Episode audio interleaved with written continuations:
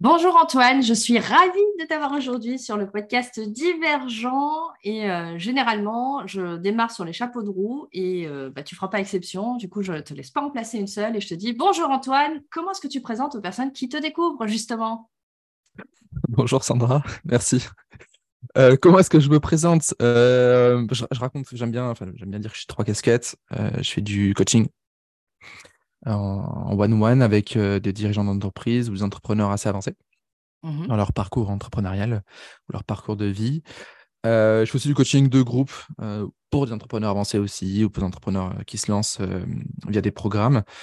je fais aussi de la formation parce que j'ai lancé un incubateur en 2020 d'entrepreneurs là pour apprendre aux entrepreneurs à devenir entrepreneurs sur la posture, la connaissance de soi, quelques connaissances aussi en business parce que j'en ai, je pense qu'on en reparlera, j'en ai beaucoup souffert aussi de ça, de se lancer comme un, comme un foufou sans, sans, sans, sans base.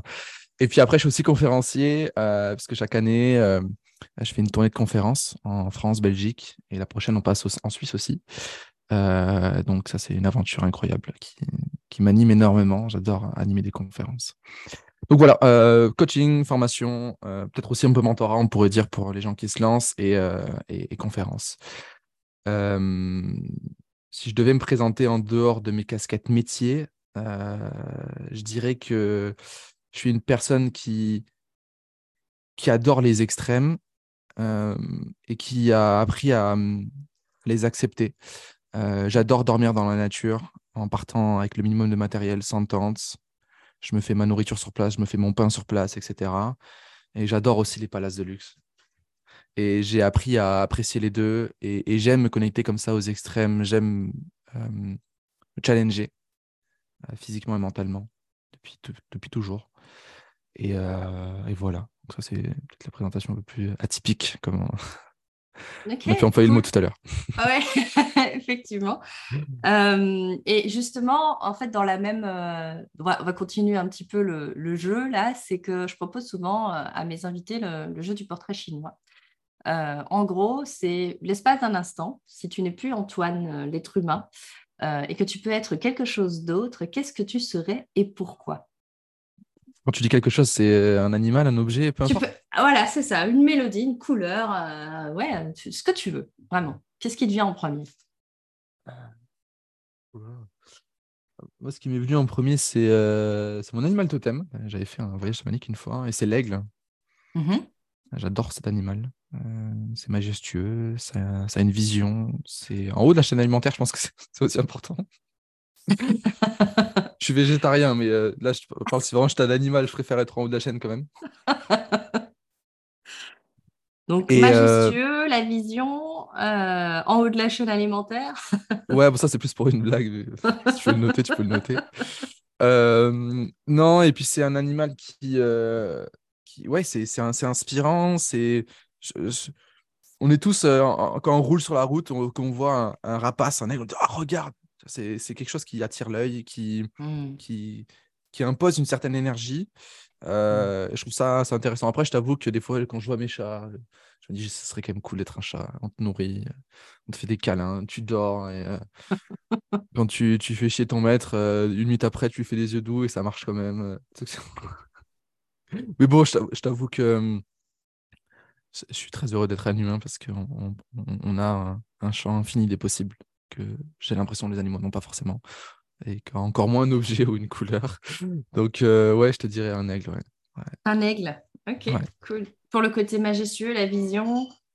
et la euh, liberté aussi. Ouais, mhm. ouais il, se déplace, il n'a pas de limite. Euh, mhm. Il peut aller.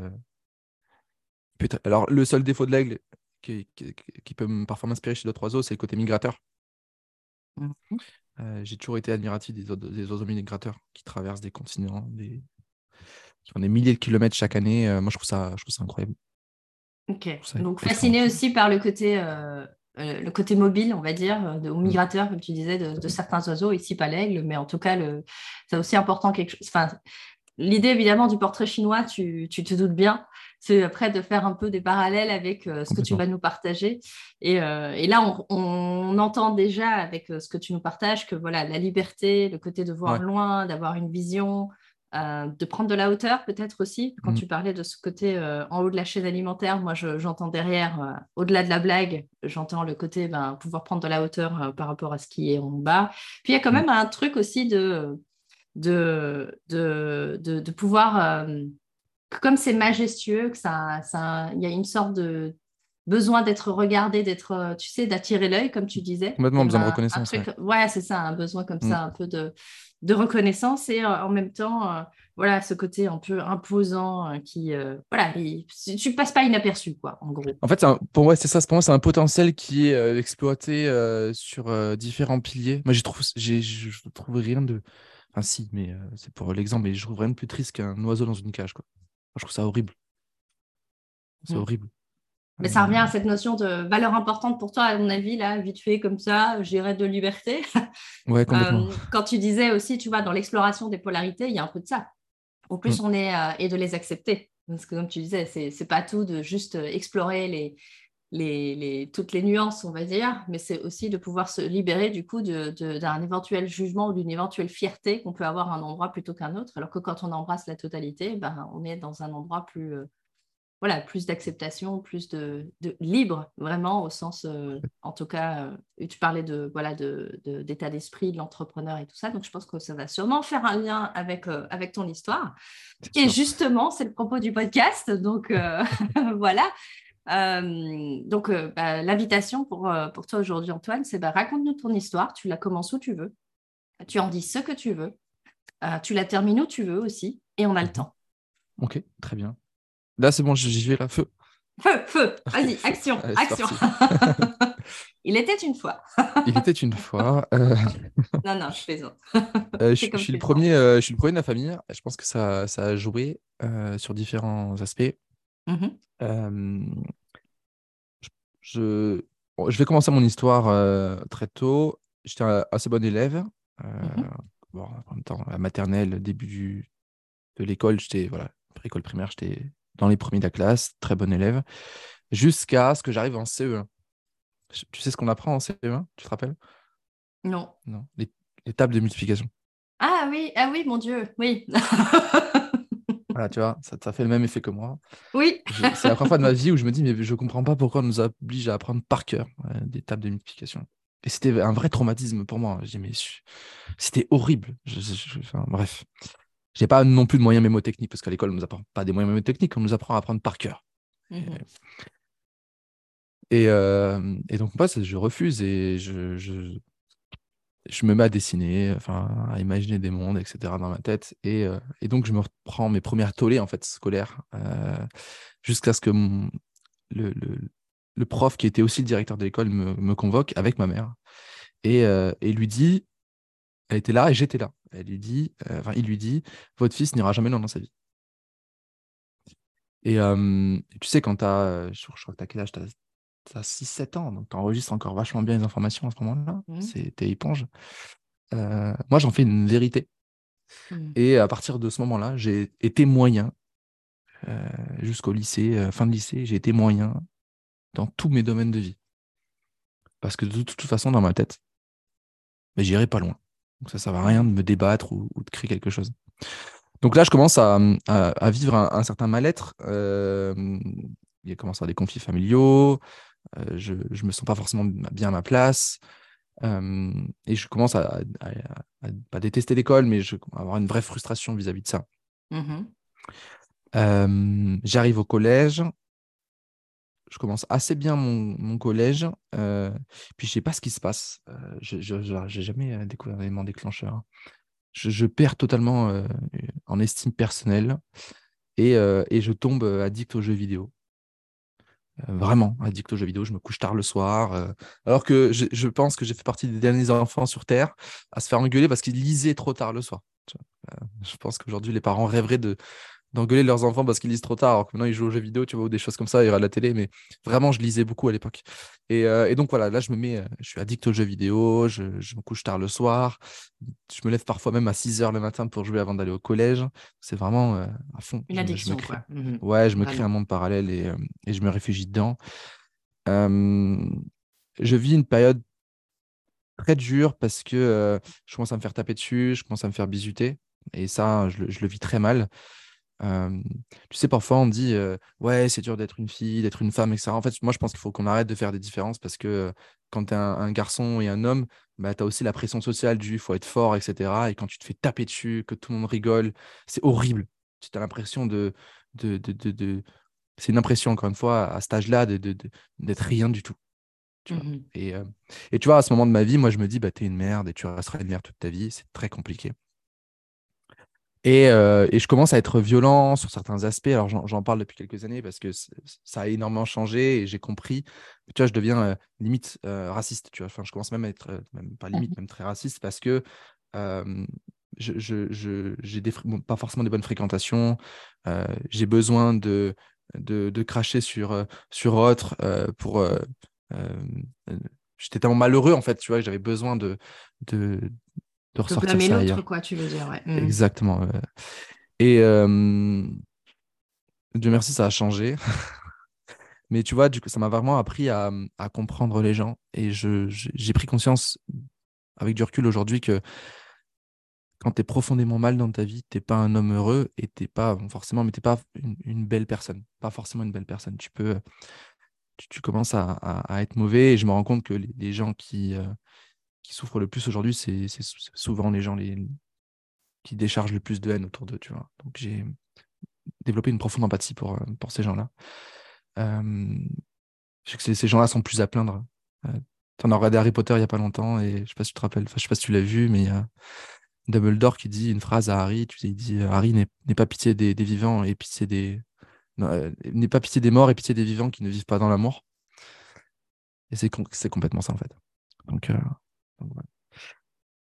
euh, j'arrive au lycée, je, deviens chour geek et je deviens métalleux en plus. Ça, tu vois, vraiment le cliché.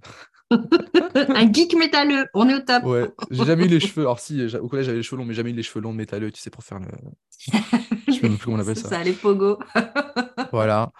Euh, mais il se passe aussi quelque chose au lycée, c'est que je me mets au sport à haute intensité. Je fais du sport tous les soirs. Je fais euh, trois sessions d'escalade par semaine, deux sessions de natation par semaine. Je, je, me mets vraiment à faire énormément de sport. J'adore ça. C'est un moyen de me dépasser, de me mmh défouler aussi, je pense. je pense que j'ai dû sortir plein de choses, plusieurs années accumulées. Et je me mets vraiment au sport à fond. Et, et en même temps, en parallèle, je vois mon père entreprendre. Je vois mon père entreprendre. Euh, mon père, il a gravi les échelons d'une entreprise euh, dans laquelle il a commencé. Il n'en est pas sorti euh, au cours de sa carrière. Il gravit les échelons et puis il décide avec trois collègues de racheter des parts et de devenir dirigeant d'entreprise mmh sur trois usines, deux en France, une en Espagne. Et donc, il devient chef d'entreprise avec 320 salariés, un truc du genre, je crois. Sauf que je le vois plus trop à ce moment-là. et, et, je me rends compte qu'en fait, le patronat en France, il est extrêmement mal vu. Euh, puisqu'il était salarié, il devient patron, et donc il se met à être critiqué par des anciens, anciens collègues. Et euh, c'est assez frustrant, tu te dis, mais je comprends pas. Enfin, mon père, j'ai l'impression qu'il fait des bonnes choses, c'est pas, c'est pas, un con, quoi. Et, mmh et, il est perçu comme tel. Et, euh, et à un moment, il, il décide d'arrêter. Et il dit, je me rappelle très, je suis pas devenu patron pour ça, j'essaie de faire des bonnes choses, mais peu importe ce que tu essaies de faire, on te juge, on te critique. Donc, ce qu'il fait, c'est qu'il euh, détache la partie commerciale France de cette entreprise et il le gère à son compte, à domicile. il, prend toute la partie commerce et il externalise de, de, cette fameuse euh, grosse entreprise. Et donc, je le vois vivre un, autre style de vie. Il se déplace plus avec ma mère. Ils vont se faire des, déplacements euh, pro-perso. Et je trouve ça extraordinaire. Ça, me, ça éveille quelque chose en moi. Mmh j'ai mes premières aventures amoureuses et je tombe amoureux d'une fille euh, que d'ailleurs, je crois que j'ai rencontrée, on s'est connus euh, quasiment maternelle, après on s'était perdu de vue, on s'est retrouvés. Sauf que cette fille-là, euh, très mal dans, sa peau, dépressive, et, moi je suis un bon sauveur. je fais tout pour, pour essayer de l'aider, jusqu'au jour ma mère me dit, mais Antoine, je te reconnais plus. je retombe un peu dans, dans mes vieux démons. Donc, je décide de, de, quitter cette personne. C'était très très dur pour moi, surtout qu'il y a eu tentative de suicide, etc. Donc ça a été euh, assez traumatisant. Là, je t'avoue que ça m'a vraiment euh, chamboulé sur mon côté sauveur. Hein, parce que quand tu quittes quelqu'un qui fait une tentative derrière et que tu as ton sauveur qui te, qui te crie, vas-y, va la sauver, mais tu te dis, mais non, mais là, tu vas te tuer en fait si tu continues. C'était mmh très très dur. donc là, je, je, je m'embrouille un peu dans, la chronologie, mais c'est pas, pas trop grave. Hein, mais je, je me dis, je vais devenir entrepreneur, ou du moins, je vais entrer dans une boîte, gravir les échelons, et plus tard, un peu comme mon père. Tu vois, vraiment, je suis le, mmh modèle du père. Et, et, donc, ça me donne un objectif. Et je deviens à nouveau, à partir de la première, un bon élève. Tu vois j'étudie le soir, je passe mon temps au CDI, je me remets au premier rang de la classe. Vraiment, je suis dans une optique du performance, performance. Et tu vois, je, sors d'un bac, mention bien, j'ai du 18 en physique, du 17 en maths, etc. Vraiment très content. Et j'arrive dans les études supérieures, je fais un, diplôme universitaire technologique, donc dans la mécanique aéronautique et spatiale. Mmh. Je suis passionné de, l'industrie spatiale. Je suis un, grand rêveur. Moi, je, rêve qu'on aille conquérir Mars, qu'on parte explorer les étoiles, etc. et donc, je me dis, bah, tu sais quoi, Antoine, tu vas euh, créer une, entreprise euh, dans cet univers-là. Je commence à être alternant au bout de ma deuxième, deuxième année. Mmh euh, non, non, non, je fais mon stage en deuxième année et alternant en troisième année très frustré parce que j'ai énormément de mal, pardon, les études supérieures, mes notes chutent énormément. Euh, je, me, je me suis reconfronté à, la frustration du CE1, c'est apprendre par cœur des formules, mais oh c'est une horreur absolue. Euh, j'arrive en stage, je me rends compte au bout de, de, trois semaines que je serai jamais heureux en tant que salarié. Littéralement, je me rends compte que, que c'est mort. Euh, donc ça nourrit encore cette envie d'entreprendre. Et pendant mmh. mon alternance, au début de l'alternance, j'ai, euh, je développe en fait. Là, je commence à lire des livres de dev perso.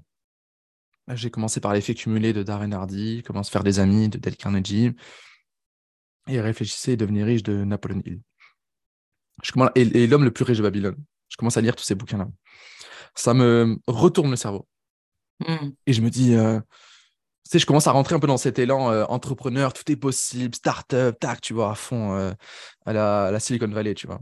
En plus, il y a Elon Musk qui, euh, qui annonce, les Tesla commencent à arriver en France, ça commence à prendre de l'ampleur. Moi, ça me, ça me nourrit, tu vois, un, mmh milliardaire fou qui, qui, fait plein de choses comme ça, tu vois. ça me, vraiment, ça, ça m'excite énormément. Et, et je commence à avoir un carnet dans ma poche. Est-ce qu'il est là Ouais, il est là. Un tout petit carnet. Bon, c'est rien je le montre, on est en podcast. J'ai un tout petit carnet. Et moi alors? Moi je le vois Non, je rigole. c'est genre la fille Naner, moi, je l'ai vu. non, mais il n'y a rien de plus basique, hein, mais ça, c'est un petit carnet comme ça. Là, tu vois. Voilà, un petit carnet bleu. Mais il a une histoire. Oui, c'est ça, il a l'air usé. Tu vois, il a une patine, c'est ça. Sors le, le grimoire. Vas-y. Exactement, voilà, exactement. Et donc, euh, un, vieux carnet comme ça où euh, je commence à noter. Euh, ah, il faudrait peut-être que je le relise des fois. Je commence à noter mes, mes apprentissages, mes écrits, etc. Euh, et, il devient aussi un carnet à idées. Et en fait, il est tout le temps dans ma poche arrière droite, tous les jours, tous les jours. Et la moindre idée d'entreprise que j'ai, je la note dedans, qu'elle soit euh, farfelue, bête, intelligente, etc. Jusqu'à un jour, et c'est ça qui est super puissant, c'est que quand on a à une idée, notre cerveau est câblé idée. Je marche dans la rue, comme tout le monde. Je vois un pneu de voiture euh, sur une voiture, comme tout le monde, parce que chaque voiture a quatre pneus et on voit beaucoup de voitures tous les jours. Et là, j'ai une idée qui arrive je me dis, mais attends, un pneu, il se déforme, un pneu, il encaisse des mouvements, des chocs, etc. Donc, il y a une création d'énergie, c'est sûr. Il y a de l'énergie qui est perdue dans le pneu. Et, euh, je, pars sur cette idée et euh, je développe, euh, schématiquement parlant, mentalement parlant, un pneu qui recharge les voitures électriques. par un mécanisme électronique, etc., de déformation. J'arrive à. En fait, je, peux le partager parce que de toute façon, c'est breveté tu sais, quand alors la technologie a évolué maintenant, mais euh, quand tu t'assois dans, ton siège de voiture, ce qui fait que, que, le, que ça détecte que tu es assis et qu'il va te dire attention, attachez vos ceintures, euh, c'est qu'il y a une pierre et, piézoélectrique. Mmh en fait, c'est une pierre, euh, c'est comme du quartz, quand il se déforme, ça crée une impulsion électrique. Et en mmh fait, j'avais fait un maillage dans le pneu et, ça crée des impulsions électriques qui rechargeaient bah, en partie la voiture. C'est quasiment rien, mais c'est déjà ça. Donc je suis très fier. Je me dis, je vais signer la main Elon Musk, je vais vendre mes pneus et tout, tu vois. Genre vraiment, je, pars dans un, dans un délire jusqu'à ce que je me rende compte que c'était breveté depuis un an par une grande entreprise européenne de pneus. Euh, donc je suis à la fois euh, dépité. J'ai mais en fait, euh, à un an près, l'idée, elle était déjà trouvée. Et, mais en même temps, extrêmement fier. Je me dis, purée, si c'est une boîte comme ça qui a déposé un brevet, c'est que c'est une putain de bonne idée quand même, tu vois. C'est ça. Mhm. voilà, avec du recul, ça fait 6 ans, 5, 6, 7 ans derrière, je me dis, merde, pourquoi ils l'ont toujours pas mis en, vente, quoi? Genre, euh, c'est dommage. Et euh, donc, toi, ouais, grave, franchement, je suis, je suis un peu deg, mais bon, c'est pas grave. Et, euh, et quand je connecte cet échec-là à ce que j'ai vu de mon père dans l'industrie, je me suis dit, bon, ben, j'ai pas envie d'entreprendre dans l'industrie. Tu vois, ça implique des usines, des mmh. salariés, des, millions d'investissements, etc. J'ai pas envie. Sachant que euh, je commence à percevoir un peu, tu sais, le, l'âge d'or des infopreneurs et tout. Je commence à voir ça de loin. Je me dis, mais en fait, il y a une autre façon d'entreprendre. Mmh je sais pas pourquoi mon père un jour me, file un livre, il me dit lis-le, euh, même si tu fais.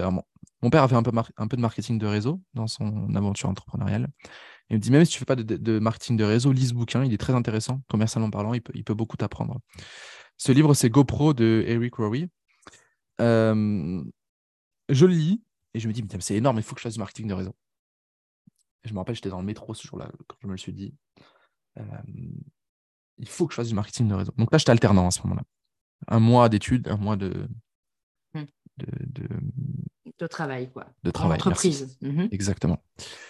Euh, à ce moment-là, dans mon alternance, je suis euh, dans euh, la technique, le support technique de la conception de la 350. Donc, en gros, je suis un peu l'enquêteur. C'est quand il y a un problème dans l'avion, ben, on va essayer de comprendre d'où ça vient, on va rechanger les pièces, on va, on va faire rechanger les pièces, parce que je n'étais pas le mécanicien qui, qui fait les trucs. Mhm. Et puis après, on le fait passer en contrôle pour que ce soit validé.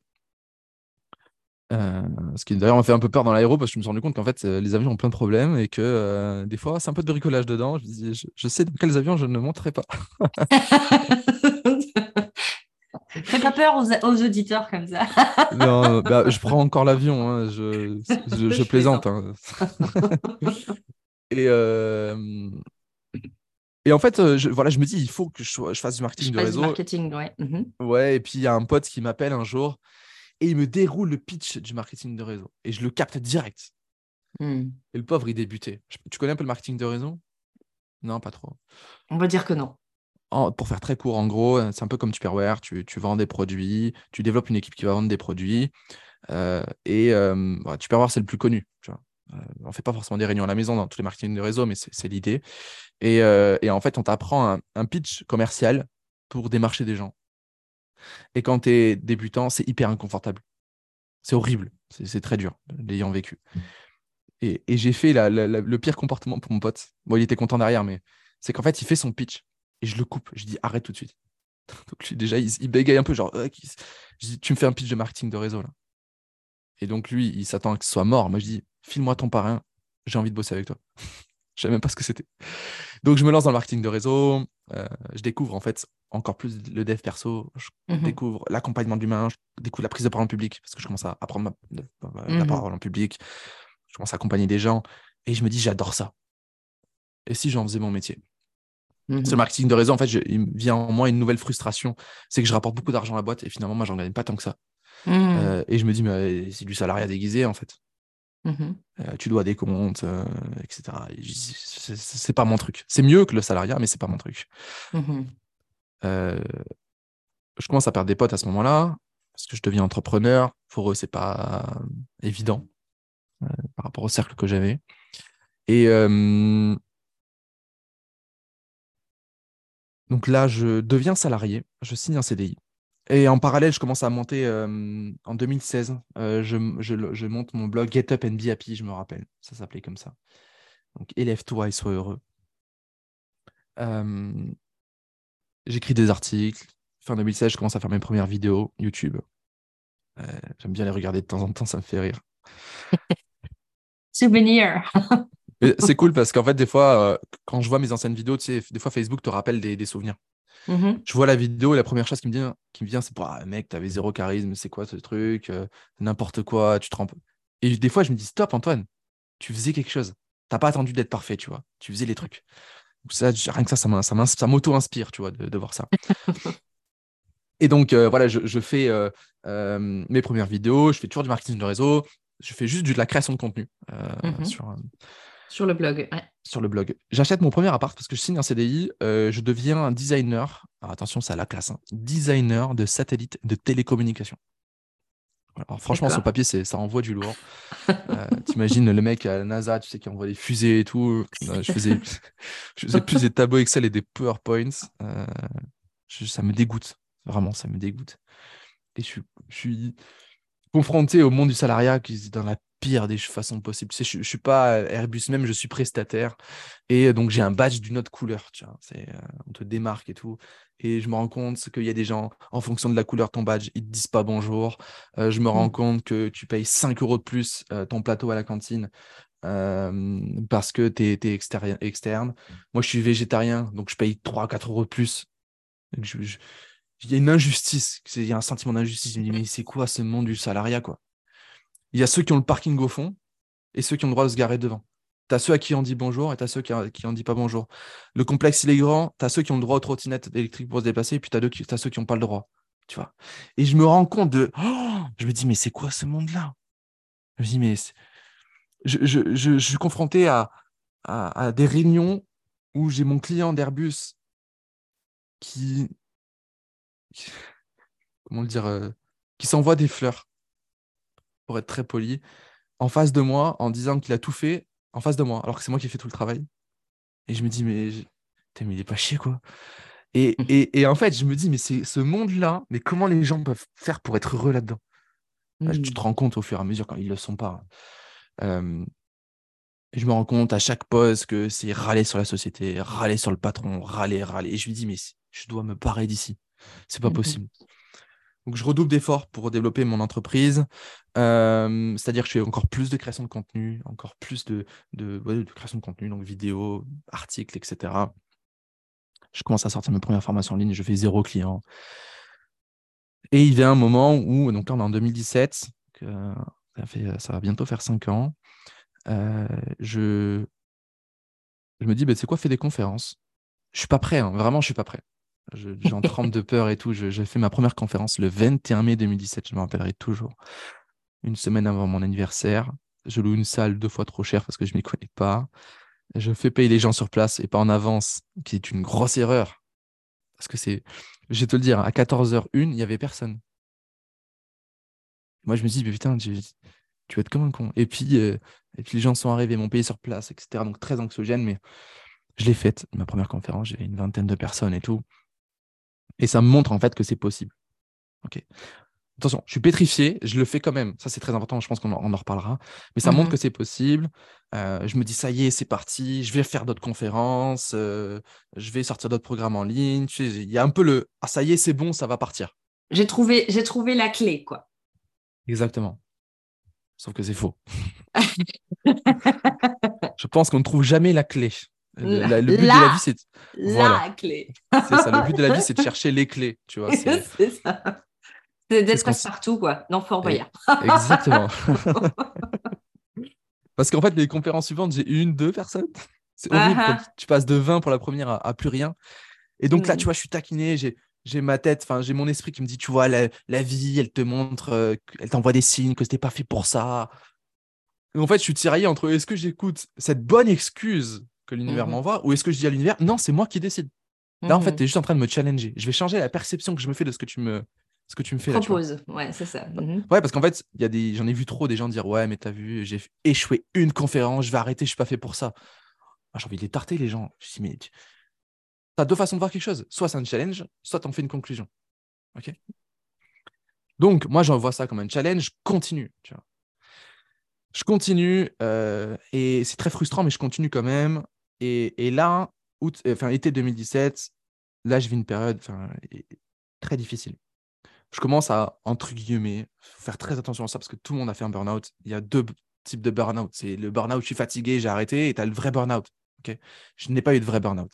Par contre, j'ai eu le pré-burn-out, on va dire, où fatigue extrême, je suis démoralisé tous les jours. Il suffit juste de regarder mes vidéos de juillet 2017 et ça se voit. ok? Parce que je crée du contenu, je me dis, en fait, je me débat je me dis, la seule façon de sortir de mon CDI, c'est de, de, vivre dans mon activité. Mmh, mmh, mmh. Nuit blanche. Euh, je, fais, je bosse tôt, je bosse tard. Enfin bref, je rentre dans un cercle infernal. Je suis vraiment comme un, un, singe dans une cage, tu vois, boulonné dans du béton, tu vois. Il se débat, il, sortira pas. mais il le fait quand même.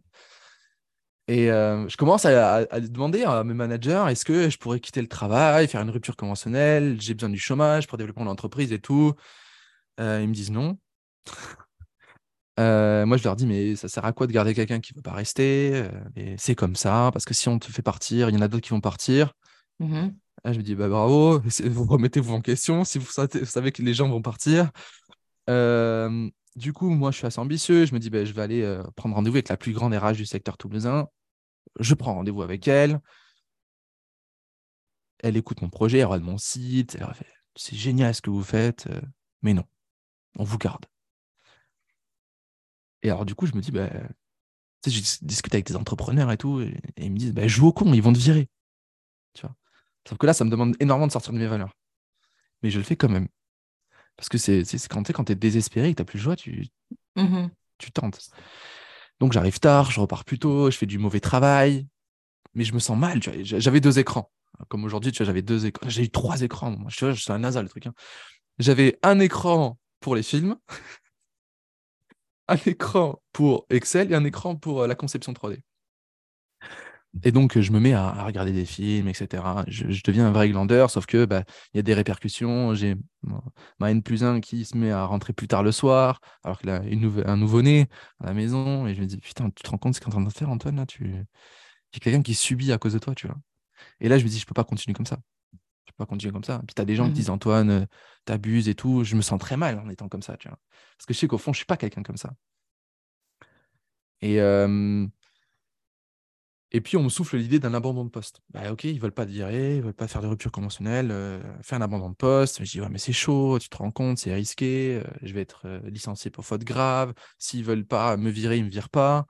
Parce qu'ils peuvent te faire des fiches de paye à 0 euros, tu vois, parce que tu viens pas, mais pas de virer. Donc là, tu es vraiment comme un con. Hein. Et là, c'est très dur. Hein, parce que tu te rends compte que, ouais, c'est bien, mmh. tu as signé un CDI, tu as pu acheter un appart et tout, mais derrière, tu comme un. enchaîné, quoi. Mmh. Ah ouais, je suis complètement enchaîné. Et il se passe un truc en, août 2017 qui a, qui a, qui a, changé ma vie. j'ai pris, je crois, deux semaines de vacances. Et la première semaine, je suis chez mes parents. Donc, je travaille, tu sais, je, je, me plonge dans le style de vie que je veux avoir. Je suis devant leur piscine avec mon ordinateur. Je vois rien. Tu sais, les gens qui font genre, ils bossent dehors avec le soleil sur leur écran, bah, tu vois rien. Mais je suis content, tu vois, ça nourrit mon truc et tout. tu te bousilles les yeux, heureux. ouais, c'est ça, c'est ça. Je me dis, je suis comme dans Instagram, tu vois, je suis bercé par une illusion. Alors qu'il n'y a rien de mieux qu'un bon bureau pour bosser, tu vois. On est d'accord. Euh, bref, je bosse et, tu vois, je me, je me plonge vraiment dans, dans, dans, le style de vie que je veux avoir. Euh, on entend une sirène de pompiers au loin comme on entend souvent, tu sais. Mmh c'est pas quelque chose qui, qui perturbe. Sauf que là, c'est pas n'importe quelle sirène de, de, pompier. Et je me rappellerai toujours de, de ce moment-là. Je suis en train d'écouter une musique euh, de bon entendeur qui est Le temps est bon. Je sais pas si tu le connais. Mmh c'est une belle musique. Le temps est bon. Euh, la vie est belle. Euh, c'est le moment heureux pour. c'est le moment parfait pour être heureux. Enfin, je sais plus trop les paroles. Sauf qu'à ce moment-là, on reçoit un coup de fil à la maison mmh et, et, ça casse le truc. Je vois ma mère s'effondrer elle me regarde et m'annonce qu'un un pote d'enfance euh, vient de. qui était le fils de, grands amis de mes parents. Euh, très. Euh, quand on était gamin, on, nous appelait les deux frères. On était tous les deux blonds aux yeux bleus. je suis plus blond aujourd'hui, mais on était tous les deux les deux blonds aux yeux bleus. On nous prenait souvent pour des frères. J'apprends à ce moment-là qu'il vient de décéder dans un accident de voiture. Mmh. Et pour moi, c'est c'est horrible. Je me dis, putain, 21 ans, quoi. 21 ans. Euh, il s'est levé ce matin, il a foutu ses chaussures, il s'est habillé et il savait pas que c'était sa dernière journée, quoi. Et, euh, et moi, en fait, j'ai une voix dans ma tête qui mmh. me dit Casse-toi. Casse-toi. C'est, juste ça qui m'est venu, tu vois. Et euh, tu vois, je me dis à ce moment-là, putain, merde, quoi, je vais peut-être mourir demain. Je vais mmh. peut-être mourir dans deux semaines. Ou dans dix ans. Ou dans 60 ans. J'en sais rien.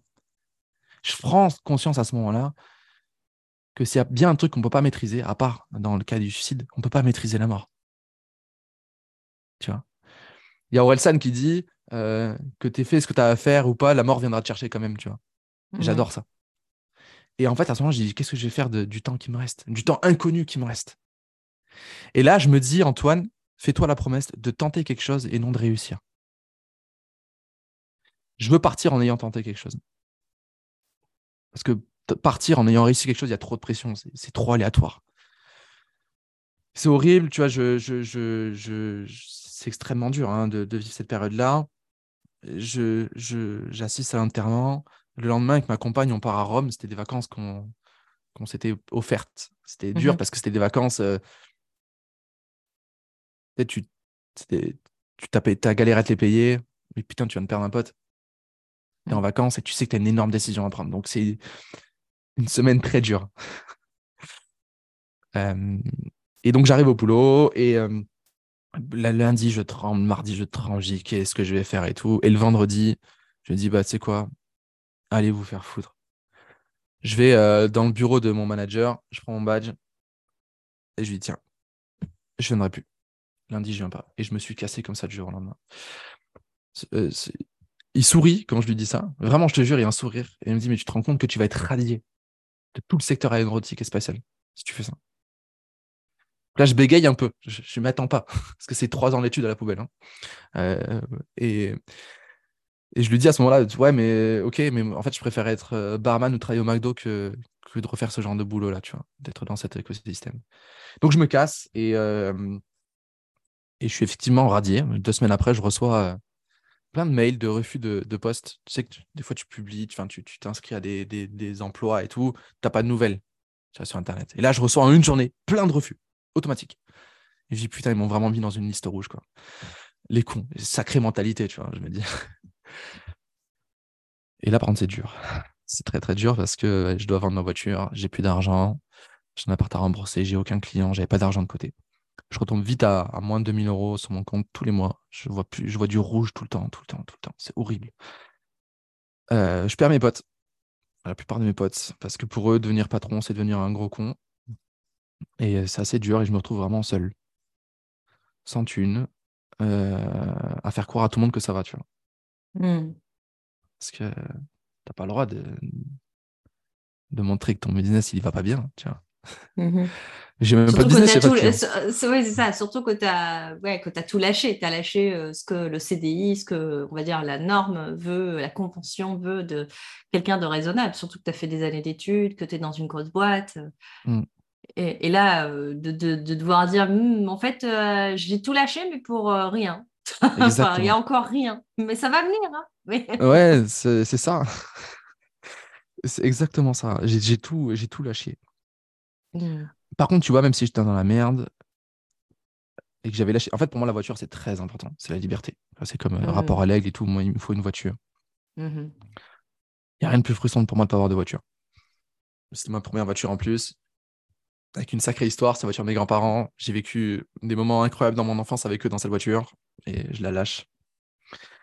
Mais tu vois, je me suis jamais senti euh, à la fois aussi stressé, mais aussi heureux. Je, me prends, je prends mmh. conscience qu'en fait, euh, prendre une décision avec son cœur, ça vaut tout l'or du monde.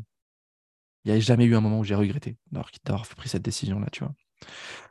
Donc c'est la merde, mais vraiment, c'est pour ça que les gens qui me disent c'est compliqué, j'ai plus que 10 000 euros sur mon compte, j'ai plus que deux ans de chômage, j'ai envie de les taper. Je dis, mais tu te rends pas compte de la chance que tu as. Tu as en face de toi euh, des ressources, euh, arrête de compter sur elles, compte sur toi en fait.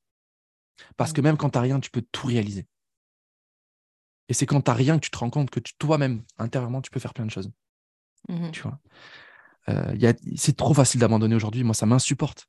Je ne peux plus entendre les excuses. Tu vois mmh euh, les seules excuses que je peux éventuellement écouter, c'est ceux qui me disent oui, mais j'ai des enfants. comme je n'ai pas d'enfants, je ne peux pas. Je peux pas, je peux rien dire pour ça. Quoique, j'ai quand même entendu des histoires de gens qui m'ont dit je fais ça pour mes enfants, alors qu'il y en a plein qui disent je peux pas parce que j'ai des enfants, tu vois, qui rejettent la faute sur leur, la faute sur leur enfant. Ils ont tellement peur de leur propre responsabilité qu'ils la rejettent sur leur gosse. Horrible. Enfin bon, bref. Mais j'ai pas d'enfant, donc je ne peux pas parler en connaissance de cause. Je peux que m'appuyer sur des, histoires que j'ai entendues et des gens que je connais. 2018, horrible. Je, pareil, toujours moins de 2000 euros sur mon compte. Début 2018, horrible. J'ai les impôts qui m'appellent. Enfin, non, c'est pas les impôts. Mon père m'appelle un matin. C'est 10 heures, je suis encore dans mon lit déprimé, tu vois. Qu'est-ce que t'as foutu? T'as pas de clients. enfin, bref, tu vois, c'est. Mon père m'appelle, Antoine, euh, euh, courrier des impôts. il faut que tu, tu verses tes, sociale ou quoi Taxe foncière. Taxe foncière. Hmm. moi, j'achète un appart et puis j'oublie, c'est qu'il faut payer des taxes. et je dis à mon père, ouais, pas de problème, c'est vraiment, je, je, fais genre le mec qui a un business qui tourne et tout, tu vois, pas de problème, je vais payer ça, je raccroche, j'ouvre mon, mon, mon, application, je vois moins de 2000 balles, je me dis, mais comment tu vas faire? Comment tu vas faire? T'es une grosse merde. Tu vois, vraiment, je suis dans un. une spirale, ouais. Ah hmm. ouais, c'est très, très dur. Euh, je pars à un séminaire quelques, quelques jours après. Alors, j'ai le chômage. Donc, euh, en fait, tu vois, j'ai aussi entre moins 2000 et zéro, tu vois. Mmh euh, donc, je peux. Le banquier aussi, j'ai une très bonne relation avec mon banquier, avec mon ancien banquier. il, est... il croit en mon projet, il m'a autorisé des découvertes. Tu vois, il y a, il y a quand même. J'ai j'ai pas, pas envie de dire que c'est une chance, mais j'ai cette chance-là d'avoir une personne incroyable parce que j'ai su lui aussi lui donner confiance on est de temps en temps au téléphone et tout. Donc là, je suis à un séminaire, je peux me payer quelques déplacements comme ça. Et là, je me rends compte qu'il y a des gens qui ont fait quatre fois moins de vidéos que moi. Euh, je me rends compte qu'il y a des gens qui ont fait, euh, qui, ont, qui ont entrepris il y a six mois. Et je me rends compte qu'il y a des gens là qui vivent vachement mieux. C'est facile parce que je gagne zéro, euh, qui gagnent de, qui vivent de leur activité. Et moi, j'ai fait tout ça et je me dis mais c'est pas possible. Mmh Genre, j'ai créé tout ce contenu. J'ai fait tellement de live, j'ai fait plein de choses. Je n'ai aucun client.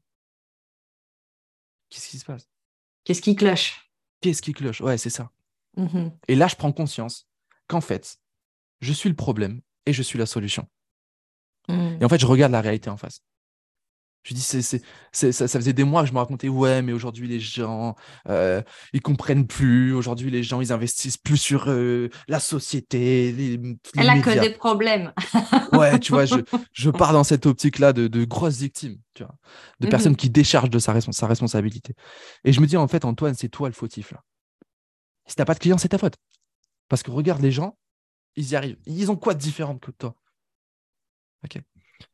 En fait, je prends conscience que j'ai pas Qu'est-ce qu'ils sont différents, justement? Exactement. En fait, c'est qu'ils sont eux-mêmes. Hmm. Tu vois. Au moins, ils ou, du moins, ils le sont au maximum, parce que je pense qu'on ne sera jamais à 100% nous-mêmes. C'est un hmm. fantasme.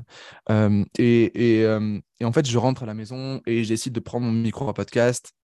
Je me fais une promesse absolue, et ça, c'est un super bon exercice, que ce podcast ne sera jamais diffusé. Je l'ai même supprimé après. D'accord? Je me fais la promesse qui sera jamais diffusé, parce que je veux partager tout ce que j'ai à partager. Et en fait, ce podcast-là, l'intention que j'y mets, c'est parler au petit Antoine du collège. Et je lui dis tout. Je lui explique ma philosophie de vie, mes conseils de coaching, tout ce que tu veux. Et je pleure. Et là, je me rends compte ce que c'est de parler avec ses tripes. Tu vois.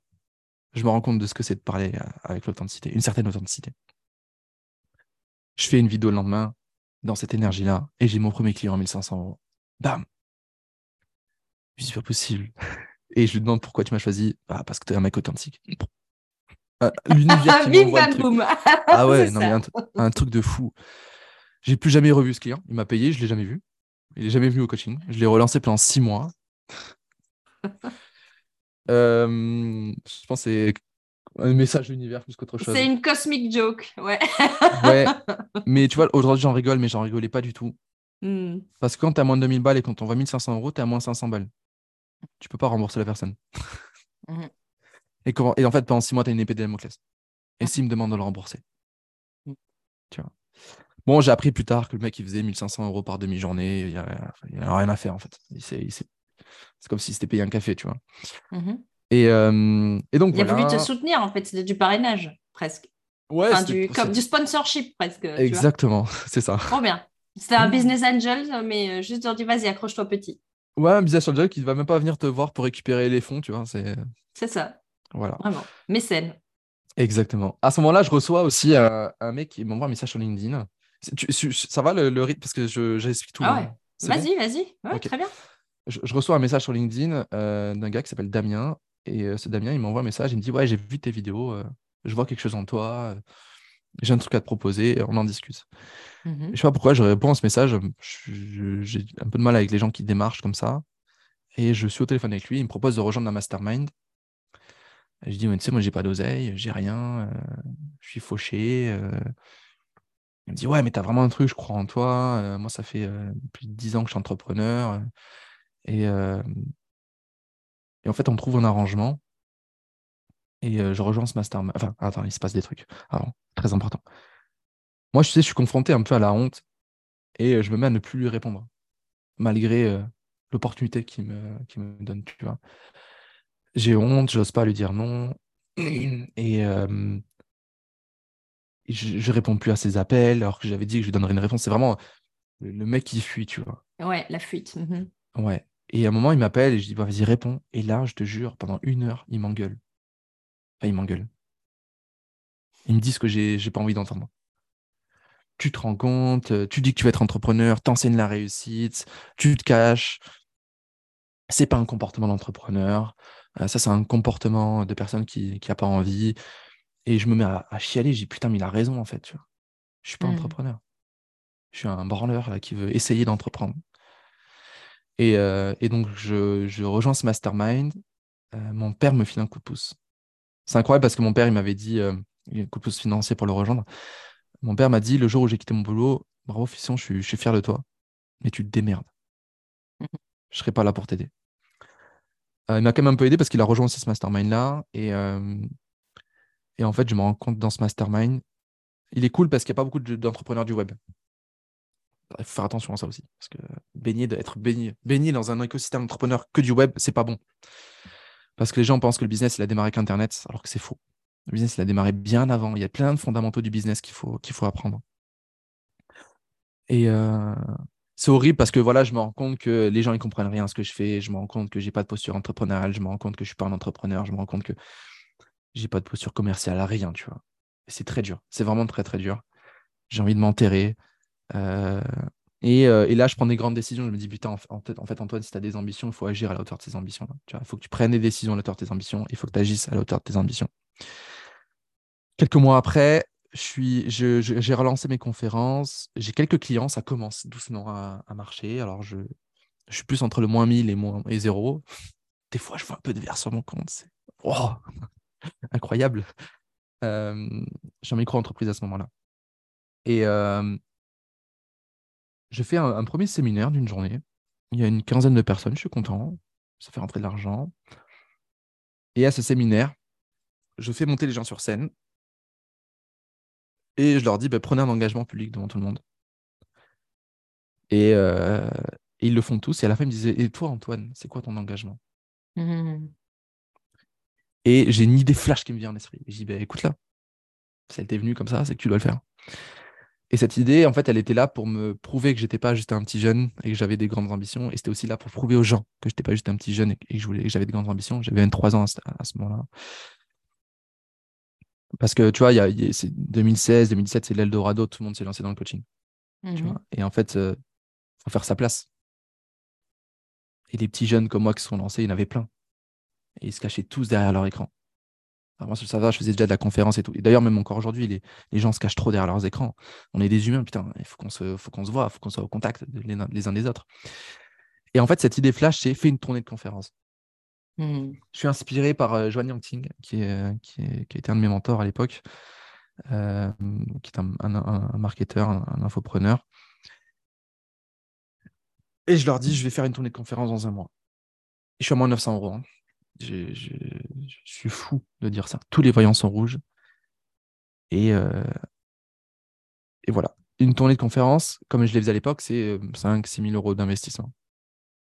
Il faut payer les salles, il faut payer les déplacements, il faut payer les hôtels, il faut payer les 15 jours de bouffe, etc.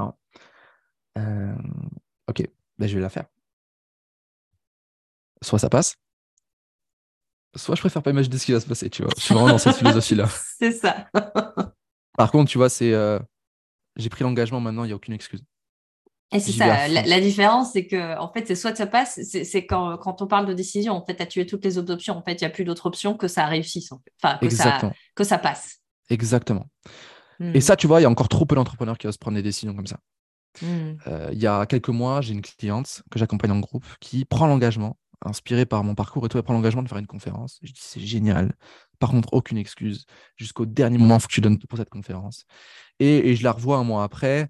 Elle me dit, euh, bah, j'ai laissé tomber. Je dis, pourquoi? Elle me dit, il n'y avait personne. Je dis, est-ce que, je vais te poser une question et je veux que tu sois sincère. Sincèrement, est-ce que tu t'es donné à 100% pour cette conférence? Oui. Non, sincèrement, non. Ok, mais il est là le problème. tu vois? Parce que euh, ce genre de décisions-là qui sont inconfortables, elles demandent une, une extrême concentration, elles demandent euh, une foi et l'univers, il teste de ouf pendant ces moments-là. Ok. Euh, et en fait, je lâche pas le morceau. Je me dis, j'en ai rien à faire, même si je, tombe à moins 6000, 7000, j'en sais rien. Je m'en fous parce que mes ambitions, elles sont beaucoup plus grandes que ça. Tu vois. Et le banquier, s'il a vraiment, il me tape dessus, je dirais, mais monsieur, vous imaginez pas ce que je vais créer, en fait. Donc euh, là, ce que c'est, c'est rien. J'avais vraiment développé cette conviction-là. Je lance ma tournée, c'est un carton. c'est un carton. J'ai entre 20 et 30 personnes par salle. C'est incroyable pour moi. Je vis une aventure folle. Folle je suis entre le stress absolu et l'excitation parce que bah, j'ai. En fait, je vends, je vends les places, j'ai pas de salle parce que j'ai pas d'argent pour louer la salle. Donc en fait, je vends et en fonction de ce qui est rentré, je loue les salles, tu vois. Et des fois, je trouve la salle une semaine avant, tu vois, quelques mmh jours avant. C'est extrêmement anxiogène. Mais j'ai pas le choix en fait. Je peux pas faire autrement. Tu vois. Encore une fois, il faut surfer sur la vague. Il y a trop de gens qui vont dire Ouais, mais je trouve pas la salle. On s'en fout. Moi, j'ai connu quelqu'un qui a fait une conférence au dernier moment dans un parc. Et je trouve ça hyper inspirant, tu vois. Mmh euh, et, donc, je fais cette tournée, c'est un carton incroyable, ça lance ma boîte. Euh, je vois que je commence vraiment à inspirer des gens. Euh, et quelques mois après, je passe en société. Du coup, je crée ma boîte, enfin, je crée ma première SASU, enfin, la, SASU. Et, ça se lance, ça démarre, tu vois. Et 2019, je fais, je crois, 35 000 euros de chiffre d'affaires. 2020, je passe à 50 000. ouais, 50 000. Sachant que j'ai fait je le dis parce que on l'a dit, c'est transparence totale. 2020, hein. mhm. je rentre 50 000, je sors 80 000. 30 000 euros de déficit. C'est la, la, réalité de beaucoup d'entrepreneurs. Genre, on parle du chiffre d'affaires, mais euh, on ne dit pas combien ce qu'on a sorti de l'autre côté. Exactement. Et ça, pour moi, c'est très important. Il y a eu mm. plusieurs facteurs à ça. J'ai beaucoup investi. Euh, j'ai pas, euh, si, j'ai besoin de me payer. J'ai plus de chômage à partir de 2019. je ne me paye pas beaucoup, hein, forcément. Je me paye moins qu'un RSA tous les mois. Euh, et, euh, et, en fait, en 2020, c'est le Covid. Donc, en fait, fin de la tournée 2019, j'ai une frustration, c'est qu'en fait, en tournée, je vends mon coaching. Mmh Donc, ouais, ça fait rentrer beaucoup de cash. Par contre, euh, je vends mon temps d'une manière phénoménale. Et je me retrouve un peu dégoûté, je veux dire. Ouais, sous l'eau. Et en fait, je me dis 2020, je vais partir sur du format, de la formation de groupe, il faut que je, scale un peu mon business. Mmh Donc, j'ouvre l'incubateur qui est la première version, euh, apprendre aux gens de devenir entrepreneur, en groupe et tout. Incroyable, j'adore. Je, fais mes premiers webinaires. Euh, le webinaire de vente, tombe le soir de, la locution de Macron. Je dis putain, casse les noisettes là. Comme par hasard, je lance mon premier programme. Il n'y a rien qui va. À chaque fois que je fais un truc, ça challenge. Il n'y a rien qui. Tu vois. Tu retournes dans la spirale de la victimisation. Quoi. Ah ouais, pourquoi Macron il fait un, discours le jour de mon, euh, de mon webinaire alors que c'est la première fois que j'ai foutu 2000 euros de pub dedans Mais merde, quoi, j'en ai marre, tu vois. Et, euh, et, je fais une vidéo euh, le, le, matin, dire ouais, parce qu'à la, à la base, l'allocution, ça devait être un jeudi, il l'a fait un lundi. Je dis ouais, ce soir, c'est l'allocution, il y a mon webinaire, il y aura que les gens qui, euh, qui ont vraiment envie, qui vont pas se laisser guider par le mmh gouvernement, etc. Et il y a du monde. Il y a du monde, ça va. On, on fait les bonnes stats, je vends des places. je suis pas rentable, par contre. Je vends 6 places, une demande de remboursement. je je suis pas rentable parce que j'ai 110 vidéos à tourner. j'ai mis 2000 euros de pub. Et en vrai, avec tout l'effort, vendre un coaching aurait été beaucoup plus simple. Tu vois. Mmh. Mais c'est pas grave, je me dis, je construis la première brique de, de, ce que je veux faire. Et fou comme je suis, le Covid démarre. Moi, je me dis, allez hop, investis 30 000 euros dans un coaching. Donc, je me prends une coach à 30 000 euros. Sacré décision. De quoi Chaud. Il ah, était chaud. Et Antoine, même... fond. Plus, que, plus que chaud, j'étais mm. fou. Mm. Bercé par l'illusion d'une personne que j'ai vue sur scène, euh, par sa communication et tout, je, je, fais malheureusement confiance à cette personne. Je n'écoute pas mon intuition parce que le jour où je signe mon contrat, le contrat, j'ai mon cœur qui me dit non, ne signe pas. Mais je le fais quand même. Parce que je me dis, mm. oui, bah, ça va, j'ai compris, je vais y arriver. Tu vois. Grossière erreur. Mm-hmm. J'avais un business qui tournait entre 0 et 5, 6 000 euros par mois à ce moment-là. Et là, je me retrouve à faire zéro tous les mois depuis l'accompagnement. Parce que j'applique, euh, je suis un bon élève, j'applique ces trucs, euh, je suis, bien coachable et euh, ça, ne, porte aucun fruit. Et moi, je dis à mmh. cette personne, écoute, on va arrêter. souci. c'est ça. Je la paye mensuellement. C'est un contrat à 30 000 euros, mais je la paye tous les mois, cette somme-là, sur un an. Je dis écoute, on va arrêter parce que en fait, même si je vais au-delà, je n'ai plus d'argent, je ne peux plus me payer, il n'y a rien qui rentre. Il y a des gens qui me disent qu'ils comprennent plus rien en marketing, que ça ne me ressemble pas.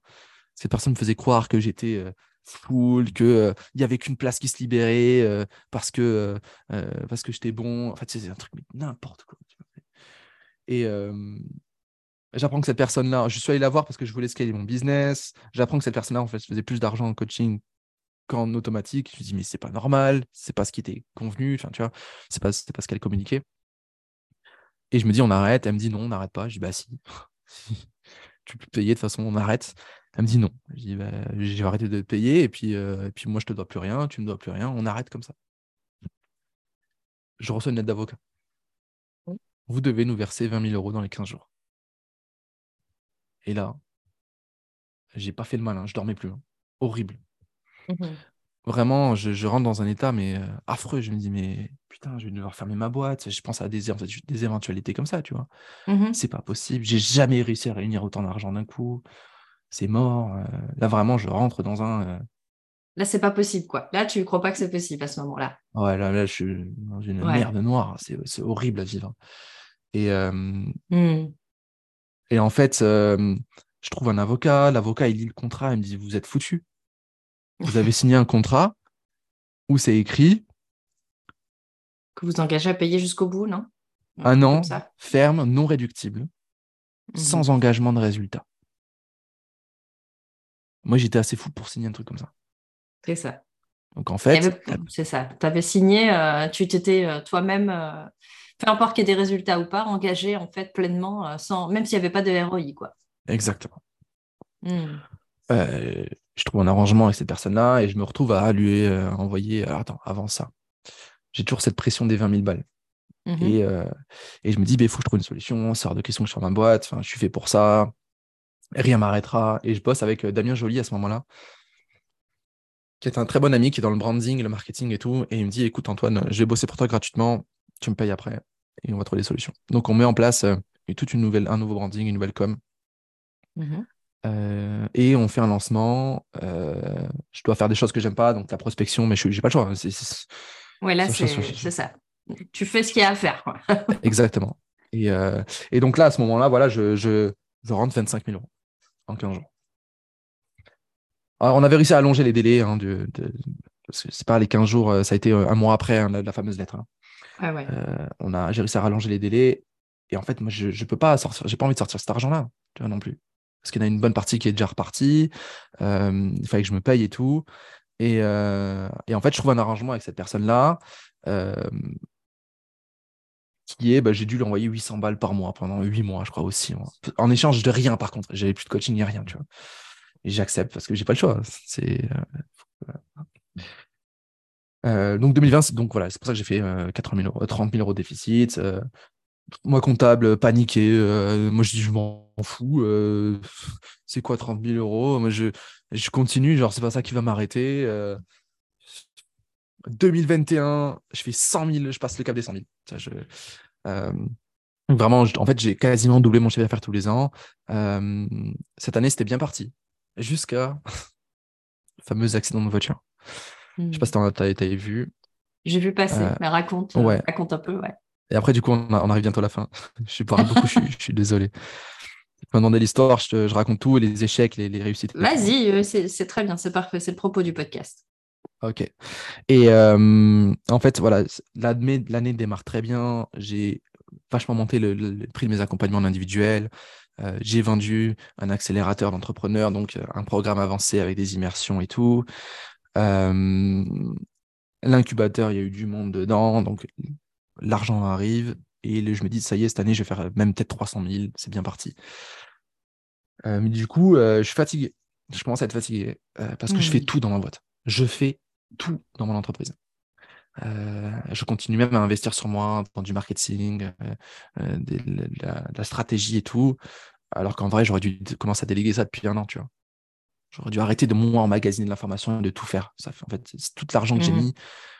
Euh, j'aurais dû en fait euh, payer des gens pour le faire à ma place. Mmh et j'arrive à, une sorte de dégoût, tu vois. Genre, faut que je fasse ce tunnel de vente, j'ai peur envie, et donc je fais pas, je procrastine. En fait, je commence vraiment à avoir une vraie frustration. Genre, je fais beaucoup de déplacements, Mmh je, suis je, suis assez épicurien, donc tu vois, moi j'aime bien les très bons whisky, les bons vins. Et alors, je, suis pas, je, ne bois jamais à outrance. Mmh mais voilà, tu vois, c'est parfois deux, trois verres dans une soirée. Et début juin, je pars à Paris. Il y a trois soirées entrepreneuriales. Et donc, à chaque fois, quelques verres, tu vois. Sauf que, encore une fois, pas des verres où je me sens je suis bourré, tu vois, mais oui, j'ai pas des mmh nuits réparatrices. Ouais. Mmh tu vois. on est en Alsace à ce moment-là.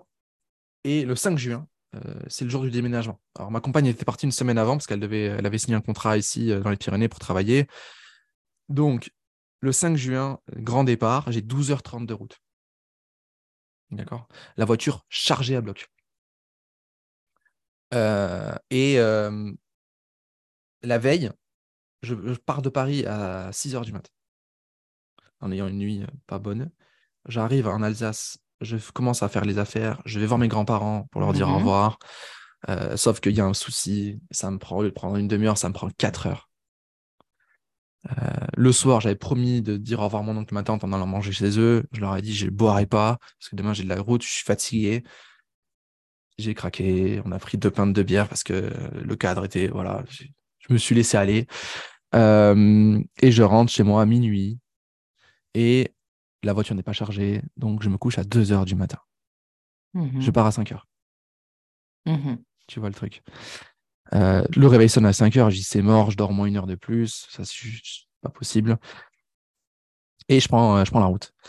Ça se passe bien au début, je suis fatigué, mais ça va. Donc j'ai le chat à ma droite, euh, la voiture blindée. Sur la Tesla, il y a un coffre à l'avant, un coffre à l'arrière, tout est tout dégueule, c'est qu'il y a des trucs.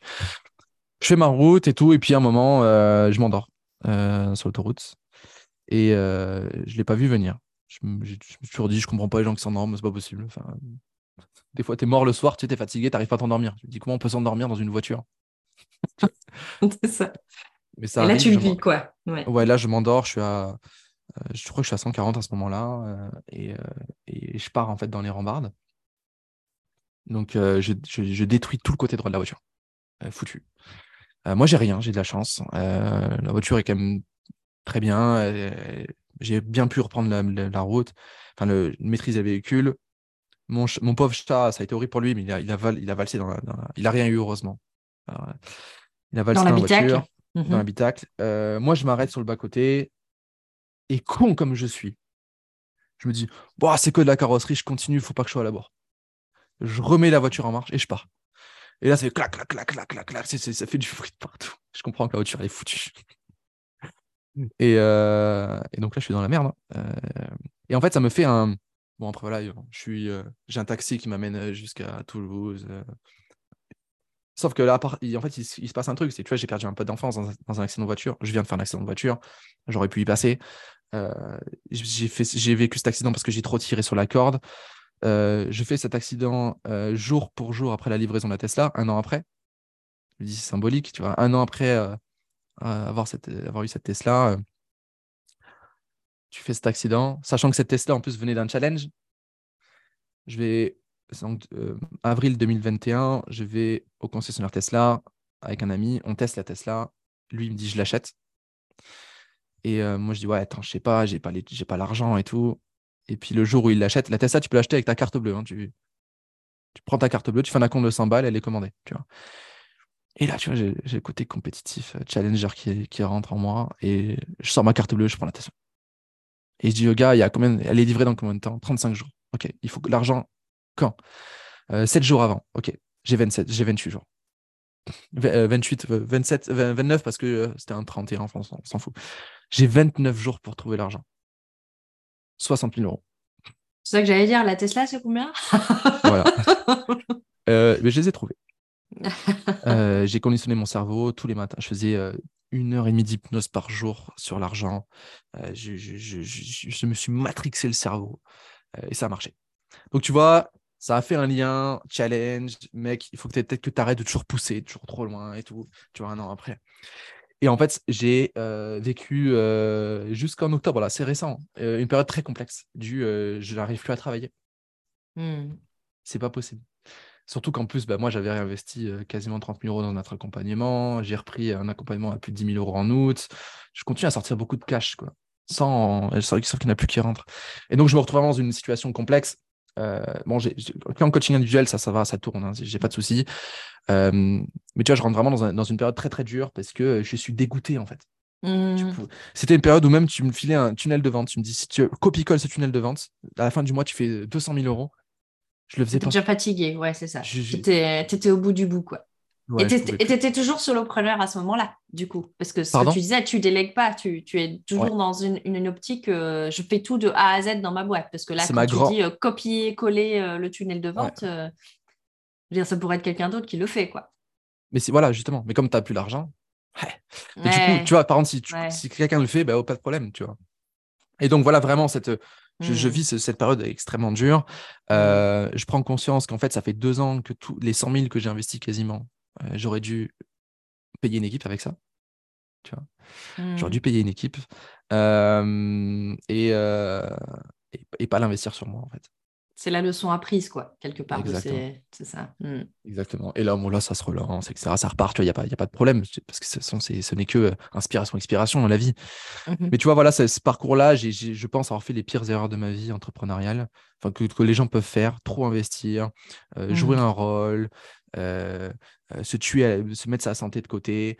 plein de choses comme ça. Maintenant, j'ai des règles définies. C'est je ne bosse plus à partir de 19h, je ne bosse mmh plus le week-end, sauf si j'ai envie quand mmh c'est un jeu de doigt, je ne le fais pas. Euh, je bois plus d'alcool en semaine. C'est niet. C'est plus une goutte mmh d'alcool en semaine. Euh, parce que j'hésitais même à arrêter 100% l'alcool, mais j'adore ça. Enfin, j'adore les, bons, les, bons spiritueux, les bons vins. Comme je ne bois pas à outrance, pour moi, c'est pas un problème non plus, tu vois. Donc voilà, je, me définis de nouvelles règles. Et, euh, et, voilà. Donc voilà un peu mon parcours. Une heure, je suis désolé. non, c'est super intéressant. Merci Antoine pour ce parcours.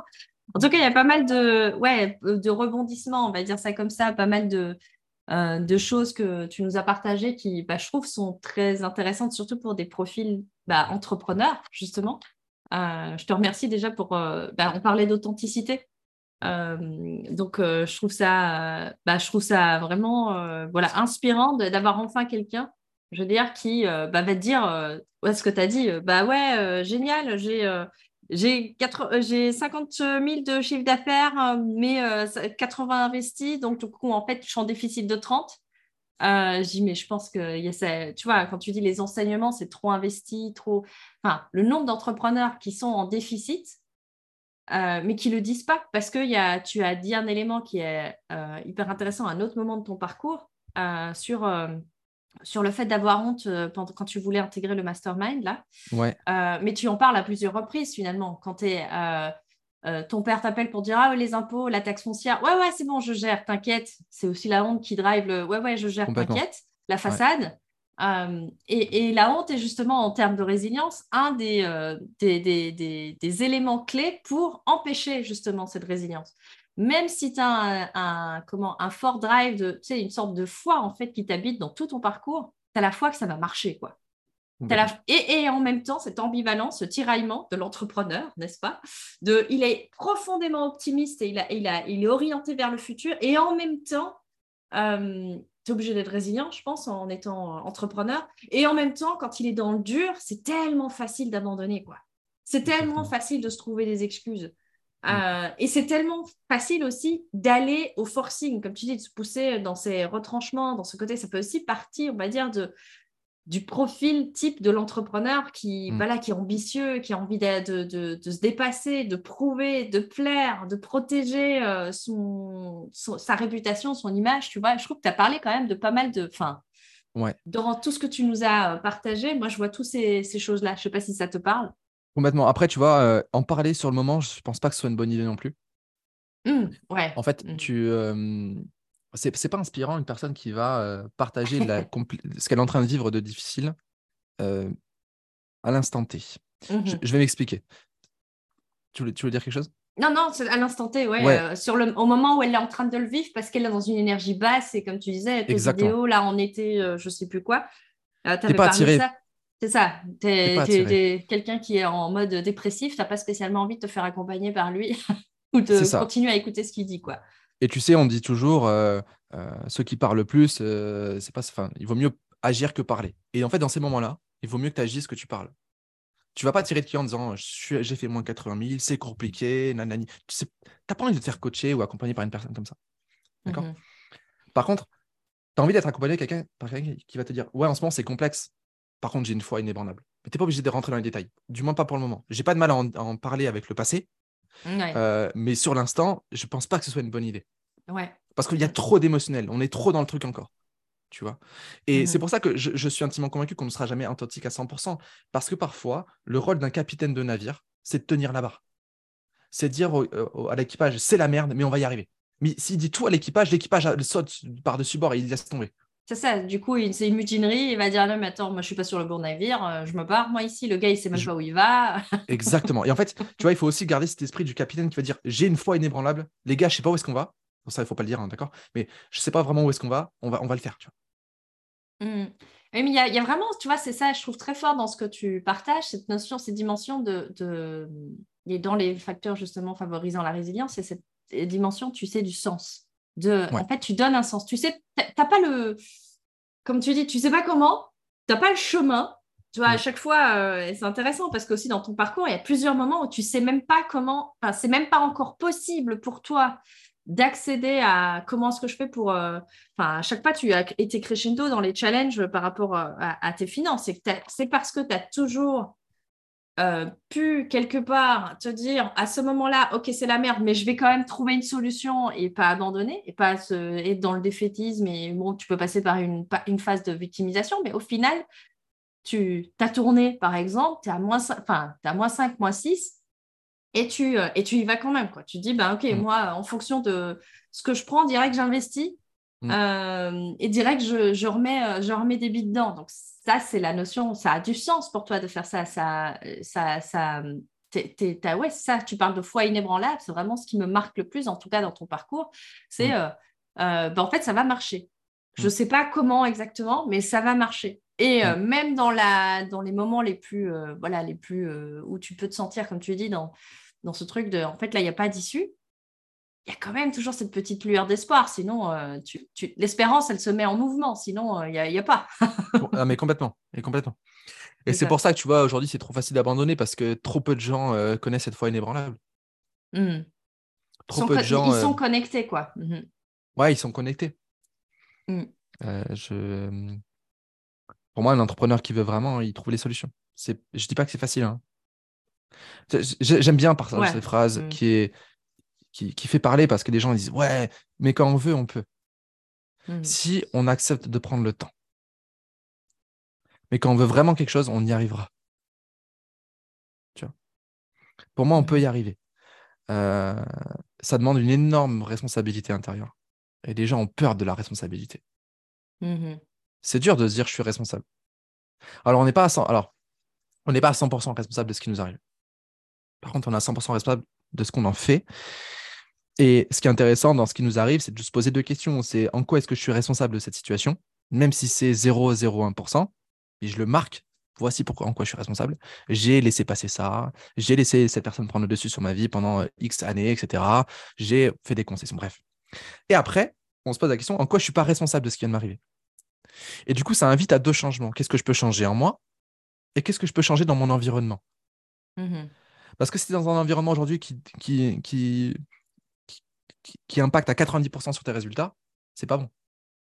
C'est que mhm. tu dois changer des choses dans ton environnement social, euh, euh, euh, géographique, de la maison, j'en sais rien, plein de choses comme ça. C'est mhm. très important de se poser ces fameuses questions-là parce que sinon, on, fuit dans la victimisation perpétuelle. Mm. Et c'est tellement facile finalement de pouvoir se dire, bah, comme tu disais aussi à un moment de ta vie où tu étais dans la dynamique de blâmer l'autre, en fait, mm. euh, c'est tellement facile de blâmer euh, euh, Macron, les étrangers, la conjoncture économique, le ah Covid, ton conjoint, tes enfants, comme tu disais aussi. des excuses, en fait, c'est assez facile d'en trouver. Ah oui, mais moi, je suis pas né au bon endroit sur Terre. Oui, mais moi, j'ai pas les mêmes, j'ai pas fait les études qu'il faut pour. oui, mais moi, etc. Enfin, le oui, mais. Et puis, tu te rends compte que les gens qui blâment le plus sont les gens les plus malheureux. C'est les gens qui ont mm. moins de résultats. Tu vois, une fois. Euh, ça naît de la frustration, oui. Mm. Ah oui, mais j'ai eu une fois un, commentaire négatif sur une publication en mm-hmm. mode ah, c'est bien beau. J'ai dit très bien, sûr, on en discute en Zoom. Franchement, j'ai pas peur moi de me confronter aux gens. Euh, et les gens ont tellement la gâchette facile sur leur clavier euh, derrière leur écran. Quand c'est en face, c'est très différent. Je, l'ai fait plusieurs fois, c'est très différent. Mmh euh, et, et, je me rends compte, j'ai une personne qui est là, qui râle sur tous les coachs, qui râle sur les marketeurs, etc. Il déblaye son truc. Sauf que le gars, il commence ce Zoom avec une bière à la main à 9h du mat. Donc, je lui donne aucun crédit. Je dis, peu importe ce qu'il dira, je lui donne pas de crédit parce que le mec, euh, il boit une bière à 9h du mat. Pour moi, euh, c'est pas possible. Tu vois. Je me rends compte que c'est quelqu'un euh, qui, est, qui, est, coach. Hein. Donc, une bière à la main à 9h du matin et un coach, c'est triste. Enfin, moi, ça, m'attriste de voir ça. Hein. Je ne suis pas dans le jugement, etc. et je me rends compte que c'est une personne qui a fait des violences conjugales par la suite, putain, en fait, je me rends compte plus j'avance que les gens qui critiquent le plus, que les gens qui sont le plus dans le ouais, eux, euh, c'est des pauvres, c'est des pauvres personnes. C'est des personnes qui sont, ouais, ce que tu disais, que tu avais développé une sorte d'empathie par rapport à justement toute cette. Bah, on, est, on, a, on a à nouveau sur cette dimension de polarité. De, il, y a, y, a de la, y a de la haine à, hauteur de l'absence de l'amour et, et, vice-versa. on peut dire ça comme ça. Euh, justement, quels sont les, Allez, quels sont les apprentissages de sagesse que tu as vraiment à cœur de transmettre aujourd'hui à travers ton histoire, Antoine, euh, aux auditeurs du podcast? Ce serait quoi? Et qu'on on ne doit jamais se définir par euh, notre environnement extérieur. En gros, je suis pas la valeur de mon compte, je suis pas la valeur de la valeur de mon compte bancaire. Hum, je suis pas défini par mes échecs, je suis pas défini par mes réussites, je suis pas défini par euh, euh, ce que j'arrive à faire ou pas. Je suis défini par qui est-ce que j'ai envie d'incarner. Euh, autre pépite de sagesse. Quand tous les voyants sont rouges, c'est le meilleur moment de prendre une décision. Moi, j'aime bien avoir trois filtres, questions qui passent par trois filtres quand j'ai une grande décision à prendre. ça a été validé par toutes ces grandes décisions là, tu vois, que j'ai prises, que ce mmh soit quitter mon boulot, la tournée, la Tesla, des choses comme ça. C'est est-ce que cette décision, elle est validée par ma mission? Mmh Oui. Est-ce que cette décision, elle est validée par mes valeurs? Oui. Et troisième question, est-ce que j'ai peur? Et si c'est un oui à, aux trois, il faut y aller. Tu vois, j'aime pas trop le il faut. Moi, je préfère dire, quand un client dit il faut, je dis non, est-ce que tu as envie? Tu vois? Mmh Mais pour moi, le il faut, il marche dans ce cas-là. Mmh Parce que si c'est validé par ta mission, par tes valeurs et que ça te fait peur, il faut que tu te mettes un coup de pied aux fesses. Parce que tu ne le feras pas sinon. Tu vois, il faut le faire. Parce que ça a du sens. Tu vois? Mmh Et euh, mais après, tu vois, ça implique une énorme complexité. Qui se connaît assez bien pour connaître sa vraie mission? Qui se connaît assez bien pour connaître ses vraies valeurs Ouais, j'ai vu ta réaction. Te demander. Euh, ouais. mais attends, le nombre de personnes qui, euh, bah, qui se posent la question de ce qu'ils veulent vraiment dans leur vie, qui ne, qui, toi-même, quand, quand je, bah, tu, tu, dois faire ça autant que moi, d'accompagner les gens sur les, les valeurs intrinsèques. Mais quand tu vois à quel point, et moi encore aujourd'hui, euh, j'affine, j'ajuste, c'est quelles sont mes valeurs et ça bouge en plus.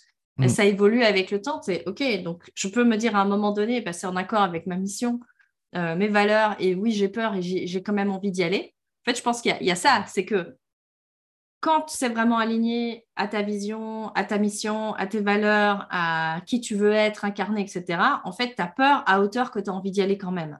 Il y a mm, quand même un petit truc dans le fond qui paie. C'est pas juste la paralysie de la sidération, il y a quand même un truc de ouais, mais au dernier jour de ma vie, franchement, est-ce que je vais je vais pas regretter de ne pas l'avoir prise cette décision. moi, en tout cas, ça se passe par là. C'est genre, au dernier jour de ta vie, est-ce que cette décision-là, tu seras OK avec? Mm. euh, Il y a des fois, en fait, tu te dis, bah non, pourtant, j'ai peur, mais là, c'est pas le moment. OK, c'est pas le moment, mais tu sais que tu vas pas pouvoir te regarder en face au dernier jour de ta vie si tu le fais pas, quoi. Exactement. Ouais. Mais tu vois, c'est pour ça, en fait, que tu sais, la promesse que, euh, que je me suis faite le jour où, mon ami d'enfance est décédé, c'était ma promesse de tenter quelque chose, pas de réussir. Et c'est ça pour moi la subtilité. Parce que si mmh tu te fais un, si tu prends un engagement pour le réussir, tu te, tu te rajoutes une charge mentale énorme. Si ton objectif c'est juste de le tenter, c'est très bien. Tu donnes ce que tu mmh peux pour le tenter. Il s'est passé un truc pendant ma tournée 2019, euh, parce que 2019, je m'étais acheté une voiture, ma première voiture à acheter avec ma boîte, j'étais très content. C'était une Renault Mégane 4, j'étais comme un foufou, tu vois. Euh, ah, et je l'ai acheté, euh, je l'ai acheté deux ans après avoir vendu ma première voiture, quasiment semaine, quelques, jours près, tu vois, très symbolique. Mmh et, et, donc, tournée 2019, je la fais pas en train cette fois-ci, je la fais en voiture. Ce que je referai à chaque fois parce que ça donne une liberté. J'ai failli louper des conférences à cause des, trains. Tu vois. Des trains, ouais. Mhm. Mais en même temps, la voiture, c'était très fatigant.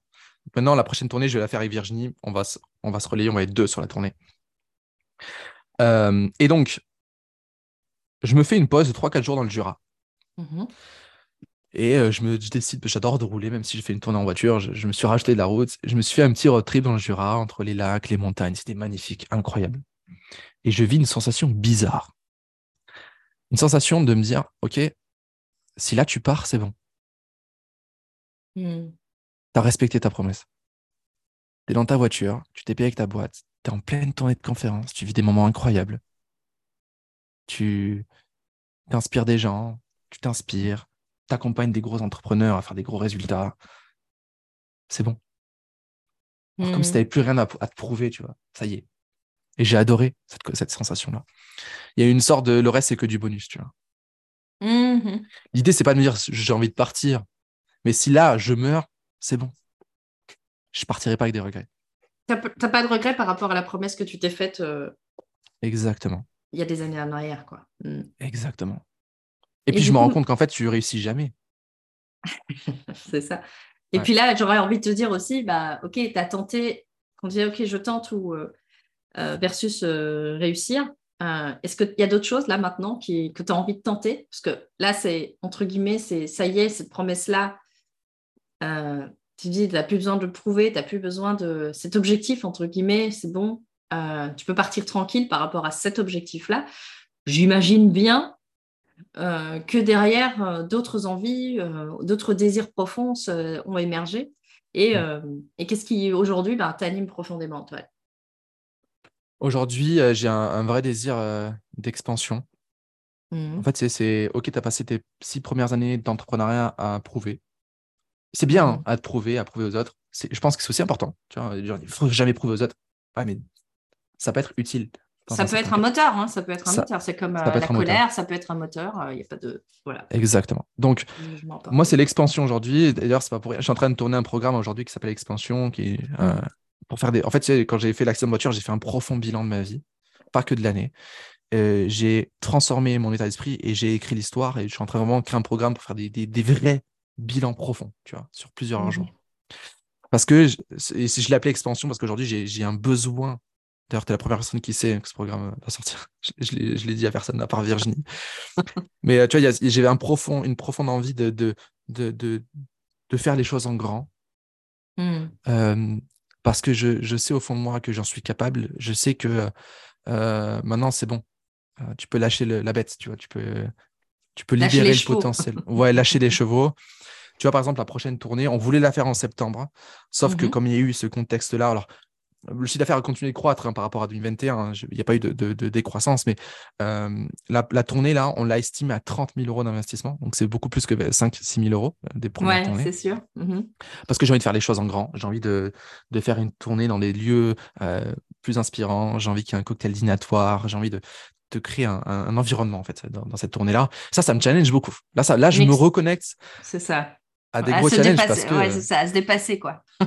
les sommes euh, c'est pas rien quoi tu vois c'est ça demande aussi beaucoup plus d'organisation. Heureusement que j'ai Virginie qui, bosse avec moi là depuis janvier euh, pour ça. Mmh et euh, janvier 2022 et euh, ça ça me challenge beaucoup et ça ça se connecte à ça. Et j'ai aussi une profonde envie ça c'est un gros travail que j'ai fait en 2022 de ne plus chercher à plaire. Hmm. Tu vois, moi, ce qui m'a vachement aidé aujourd'hui, ça a été de me dire, je suis là pour servir et pas pour plaire aux gens. Tu vois? Parce que vouloir plaire, c'est juste pour soi. Quand tu, quand tu veux servir quelqu'un, tu es à 100% pour lui. Mmh et ça, je m'en suis rendu compte même dans, dans les moments complexes. C'est que même quand moi, je galérais, je voyais mes clients passer de 500 à 1 million, enfin 500 000 à 1 million, des gens faire des 0 à 400 000, faire des, des, des, résultats incroyables. Moi, j'avais rien. Mais en fait, je me dis, Antoine, tu n'es pas là pour toi, tu es là pour eux. Tu es là au service. Tu vois et ça mmh m'a vachement aidé à donner de la profondeur dans mes accompagnements. Je cherche plus à plaire à mes clients, plaire à mes mmh clients. Tu vois. Quand je leur dis un truc qui doit être dit, je vais le dire. Même si la personne me fait la gueule pendant deux semaines, c'est très bien en fait, parce qu'on la pousse dans ses retranchements. Tu vois. Mhm, c'est ça. Donc, tu vois, mhm. c'est vraiment aussi ce, côté du j'ai plus envie de prouver. Tu vois, c'est vraiment l'inverse. Si je vais m'étendre, je vais. Oh, le chat qui vient. Euh, je vais, euh, je vais m'étendre euh, en, restant profondément moi-même. Je vais plus chercher à, Et, ça rejoint cette dimension, enfin, ou cette, cette envie ou cet élan dont tu nous partageais d'être au maximum authentique. Euh, qui me rappelle du coup euh, ton premier, euh, ton premier client mécène, on va dire, qui t'a choisi pour cette raison-là. Ouais, mais là, tu étais authentique là. ouais. Alors qu'en fait, en vrai, quand je me compare aujourd'hui, je ne l'étais pas. Et en fait, ça m'a aussi appris à. En fait, mmh. être authentique, c'est juste chercher à être un peu plus authentique que la, veille, tu vois. Mmh mmh, c'est ça. En fait, au maximum, comme tu disais, et le maximum aujourd'hui, c'est peut-être 1%, mais c'est, si c'est le maximum d'aujourd'hui, allons-y à 100%. Quoi. Exactement. Exactement. C'est juste mmh. s'apprendre un peu plus tous les jours, euh, euh, se, découvrir un peu plus tous les jours. Tu vois, mmh exprimer une part de soi dans, en restant leader. Tu vois, c'est un peu ce, qu'on ce dit tout à l'heure par rapport aux échecs. Ça ne sert à rien d'être vulnérable et de dire c'est compliqué, c'est dur, et puis de dire c'est tout. C'est compliqué, c'est dur, mais voici comment je le gère. Tu vois. Voici comment. Qu'est-ce que je décide d'en faire, quoi. Mmh. Qu'est-ce que je décide d'en faire Et comment je le vis, Comment n'importe quelle situation qui nous arrive peut être un merveilleux cadeau de la vie, tu vois. Mmh voilà. Ouais. Avec, euh, oui, c'est ça. Avec, euh, c'est pas juste euh, raconter, comme tu disais, l'histoire au moment où tu es dans le creux de la vague, mais c'est aussi dire comment est-ce que tu transformes ce creux de vague. Et mmh. peut-être que sur le moment, effectivement, comme tu disais, c'est pas le meilleur moment parce que tu n'as pas, où tu le vis, je veux dire, tu n'as pas le recul nécessaire euh, le détachement nécessaire émotionnel pour pouvoir dire bah, ok voilà comment je suis en train de, remonter la pente. Parce que tu es mmh. juste pris par tes émotions parce que tu es humain. Ouais. Euh, et que du coup ce qui devient inspirant c'est pas quelqu'un qui dit c'est trop dur euh, je, suis dans le creux de la vague mais c'est quelqu'un qui dit ok là je suis dans le creux de la vague et voilà comment je compte surfer sur cette vague là ou comment remonter en selle ou enfin bref peu importe l'imaginaire qu'on la métaphore qu'on préfère. Exactement Je reprends mon envol si je boucle avec l'aigle. as vu ça? C'est ça. Je reprends de la hauteur, je développe ma vision encore plus grand. Et en fait, c'est rigolo parce qu'on parle, là, je, ça me fait penser à l'aigle à nouveau. Mais tu vois, tu dis que ton intention euh, pour la suite, c'est cette, dimension d'expansion. Euh, et on parle beaucoup d'envergure, tu sais, dans les, chez, les, hmm. chez les aigles. Et il y a vraiment cette dimension, et tu parlais depuis le début de cette notion d'ambition aussi, de vouloir voir grand, euh, voir loin. Hmm. Euh, et donc, ça, ça, je trouve que ça fait assez bien écho ton histoire par rapport à, cette vision aussi ben, large que l'aigle peut avoir, cette prise de recul, être capable de pouvoir ben, justement être en haut pour pouvoir, en méta position, pour pouvoir ben, justement guider. Exactement pouvoir guider à ton tour. Quoi. Parce qu'au final, c'est ça. Même si toi, ce qui est intéressant aussi dans ce que tu nous as partagé, même si toi, au moment où tu guides, tu sers les autres, tu es dans une situation financière où ton chiffre d'affaires, en fait, euh, est comment euh, dissonant par rapport à ce que tu, le guide que tu es pour, euh, pour tes clients. Parce qu'il y a beaucoup de personnes qui vont dire, ah ouais, mais non, je ne veux pas te faire accompagner par quelqu'un qui n'a pas les résultats que tu veux. Euh, ben en fait, si. c'est pas, c'est pas tout à fait euh, décorrélé. Totalement. Et puis en fait, en, vrai, euh, j'ai aussi, je me suis détaché de ça parce que en fait, si je les avais les résultats, je fais beaucoup de chiffres d'affaires. C'est juste que je gère mal ou j'investis trop, tu vois. Mmh Donc, je me suis aussi dit à un moment, mais, mais de toute façon, ta valeur n'est pas la valeur de ton compte bancaire. C'est ça. C'est ce que tu disais par rapport à, arrêter la confusion entre l'être et le faire. Je ne suis pas ce que je fais. Mmh et, ce que, et, je ne suis pas ce que j'ai non plus, tu vois. Et, tu vois, euh, le mode méta a sauvé ma vie. Tu vois, ce fameux mmh carnet là. Mmh ce fameux carnet et un autre. Euh, j'avais pas de thune quand j'ai démarré. J'avais rien. Tous les soirs, je me marquais dans ce carnet mes réactions négatives de la journée, mes croyances qui sont venues, les doutes que j'ai eus, les fois où on m'a mal parlé et j'ai réagi. J'écrivais ça tous les soirs dedans. Et sur la feuille de droite, j'ai écrit ça sur la feuille de gauche, la feuille de droite, j'essaie de comprendre d'où ça venait dans ma vie, pourquoi je réagissais comme, je réagissais comme ça, et comment est-ce que je peux m'améliorer sur ce point-là. Tous les soirs pendant un an. Tu vois. Donc les gens qui disent ouais, j'ai pas l'argent de me prendre un coach, tu comprends, c'est pour ça que c'est difficile. Prends un carnet, tous les soirs analyse-toi. Avec authenticité, vérité et transparence. Et, sincérité. Tu vas te rendre compte que tu peux aller très loin comme ça et responsabilité finalement, comme tu disais. Je trouve que là, tu vois, tu notes dans ton carnet les réactions. Je trouve ça intéressant parce que tu notes les réactions et puis après tu reprends ta responsabilité en disant, OK, si j'ai réagi comme ça, d'où ça vient? Comment est-ce que je prends en charge cette partie-là quoi? Donc on est vraiment dans la, capacité à répondre après. Enfin, tu ah développes ce muscle-là. quoi. Moi, c'est ce que je dis en début de toutes mes conférences, en début de webinaire. Même des fois, au début de, de, de call de vente, je dis, je vais peut-être dire des trucs, ça va, t'auras des mauvaises réactions. Je t'invite juste à prendre du recul là-dessus. Pourquoi tu as réagi comme ça? Tu vois mmh mmh Si je te dis, euh, tu, te complains, euh, tu, te, tu te complains dans ta médiocrité, et que le médiocrité te hérisse les poils, eh ben, c'est qu'il y a une raison. c'est qu'en vrai, tu te complains dans ta médiocrité. Ça te fait chier de mmh. l'entendre. C'est pour ça que tu te mets en mode défense. Mais juste prendre du recul sur ce que tu viens d'entendre. Et ce soir, moi, c'est ce que je dis en conférence. Hein. Notez tout ce qui vous a hérissé les poils ce soir avant de vous coucher réfléchissez-y. Vous allez voir qu'en fait, ça, fait écho. Et que si vous êtes honnête avec vous-même, euh, il y a un travail. C'est ça, il y a du travail à faire. Et ça peut, et ça peut commencer par, euh, euh, effectivement, le plus petit pas possible. Enfin, la méthode Kaizen, mmh. comme on dit, le, plus, le, plus, petit pas possible pour les auditeurs, ce serait bah, de prendre un carnet en tout cas, c'est la mm. pépite euh, que tu nous partages, en plus de toutes celles que tu nous as partagées, de, de bien dissocier qui on est, de ce qu'on fait et de, de ce qu'on a. Donc, euh, mm. et vraiment définir qui on veut incarner. J'ai noté aussi ça, cette, euh, cette, dimension de OK, qui je veux vraiment être au dernier jour de ma vie finalement. Mm-hmm. et pas qu'est-ce que je veux avoir réussi ou avoir accompli au dernier jour de ma vie, qui sont deux perspectives différentes. Tu nous disais aussi euh, une autre pépite qui était que bah, quand tous les voyants sont rouges, c'est le moment de prendre une bonne décision avec, avec la passoire. Euh, c'est pas la passoire de Socrate, mais presque, on pourrait euh, une, revisiter. Est-ce que c'est bien validé par ma mission, mes valeurs? Est-ce que j'ai peur? Parce que, Et j'ai envie, du coup, d'y aller parce que bah, ça fait sens pour moi. Mm. Et aussi cette dimension de, de, de, de, servir plutôt que de vouloir plaire, euh, de, de, plus être dans cette dynamique de, de ouais, ça, de complaisance ou d'autocomplaisance qu'on peut voir, ok, je vais te caresser dans le sens du poil parce que c'est pas ça qui fait. Euh, alors, il n'y a pas besoin d'être, euh, comment on dit, non plus maltraitant. Mais dire, enfin, il y, a, y, a un excellent livre que tu connais probablement, Profession Coach. Il y a une phrase qui m'a, je crois, qui me marquera à vie, qui est dit aux gens quand on est coach, dis aux gens ce qu'ils veulent pas entendre montre-leur ce qu'ils ne veulent pas voir. Parce que finalement, c'est pour ça en fait que qu'on prend un coach. Que, que pas pour qu'ils nous disent qu'on a, qu'ils nous caressent dans le sens du poil, mm. euh, mais qu'ils soient confrontants et qu'il y ait des réactions euh, qui, euh, qui, nous mettent en conscience. Tiens, là, je suis en réaction. Là, j'ai appuyé sur un bouton que je ne savais même pas qu'il existait. Complètement. Mais tu vois, c'est même dans un processus de vente, c'est extrêmement puissant aussi parce que bah, c'est dans profession coach. Hein, il parle de critères clients. Mmh euh, plus tu vas être, euh, tu vas mettre en place des critères clients, plus tu vas avoir des clients incroyables. Tu vois mmh Et j'adore pousser dans les retranchements les gens en appel de vente. Mmh. Parce que je me dis que s'ils sont aptes à prendre du recul ça. et à encaisser ça, ça va être des clients incroyables. C'est ça.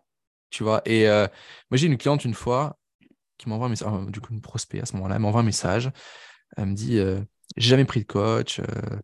Euh, j'ai une boîte, j'ai 10 salariés, euh, euh, j'ai vu ton poste comme quoi tu avais une place qui se libérait. Donc, je veux prendre un rendez-vous avec toi et on verra après. Et là, je dis, oula, j'ai un profil contrôlant. Elle veut décider du process, de mon process de vente. Je dis, je vais, je vais la confronter dans ce truc-là. Et j'ai été chiant pendant l'appel là-dessus. Elle voulait un appel, elle voulait plusieurs appels pour voir et tout. Qu'est-ce qui s'est passé? Je l'ai confrontée. Elle a dit J'ai jamais eu ça. J'aimais pas les coachs. Je pensais que c'était du bullshit. Là, tu m'as fait prendre conscience qu'en fait, quand on nous dit ce qu'on ne va pas entendre, il y a des portes qui s'ouvrent derrière. Elle est passée du On va attendre, prendre le temps à Je te fais le virement euh, dans l'heure. Euh, et c'était 12 000 euros comptant. Mmh c'était mmh paf, mmh un, virement comme ça. Et, c'est, euh, je suis encore en train d'accompagner aujourd'hui, c'est un, un, accompagnement qui est incroyable parce que j'ai testé la personne, j'ai validé. Alors que si j'avais voulu lui plaire, j'aurais fait deux rendez-vous, nanani, nanana, et puis en fait, on n'aurait pas été en profondeur. Autant, tu vois. Mais c'est toujours, comme tu le disais, dans l'intérêt de la bienveillance. Oui, c'est ça. Il n'y a pas besoin d'être maltraitant, mais par contre, ça me fait rebondir aussi par rapport à ce que tu partageais sur le fait que tu avais défini des règles suite à ton accident. Ouais. Et ça, tu vois, on parle beaucoup du cadre dans le coaching aussi. Et, euh, mais il n'y a pas que dans le coaching, dans la vente aussi, dans le processus de vente, le, celui, qui pose, enfin, celui qui pose le cadre, euh, c'est celui qui, qui, qui, permet à la personne, dans un cadre défini, de pouvoir euh, s'expandre, justement, mais un cadre qui est sécuritaire, qu'il qui connaît bien. tu sais, toi, tu ne vas pas maltraiter exprès tes prospects, c'est pas ça. C'est que tu es tellement connecté au fait d'être justement à leur service que tu peux voilà, tu peux tout te permettre en fait d'être beaucoup plus mmh. authentique, de dire bah écoute, on va être radicalement honnête les uns envers les autres. Bah là, en fait, ce que tu te racontes, c'est une histoire qui tient pas debout. C'est ça. Ouais, et puis après, toujours demander l'autorisation. Ça, c'est très important oui, aussi. bien sûr. À chaque fois que. Pas y aller comme un sauvage. voilà, il n'y a pas longtemps, j'ai une cliente qui, qui prend un grand engagement, qui répond aux trois critères c'est valeur, mission, peur. on vérifie tout, c'est possible. Et en vrai, elle prend pas tant de risques que ça. Tu vois. Deux jours après, elle m'envoie un message je laisse tomber, je ne vais pas le faire et tout. Je lui dis on en discute au prochain rendez-vous. Moi, en faux de moi, je suis en rage. Je dis, putain, ça m'énerve, les gens. C'est pas possible, putain. Mais tu vois, genre, ça, ça me, je, je, je, me, je repense à mon histoire, tu vois. Parce que mhm. pour moi, il n'y a pas d'excuse de, assez grande pour t'empêcher de vivre ta mission, tu vois.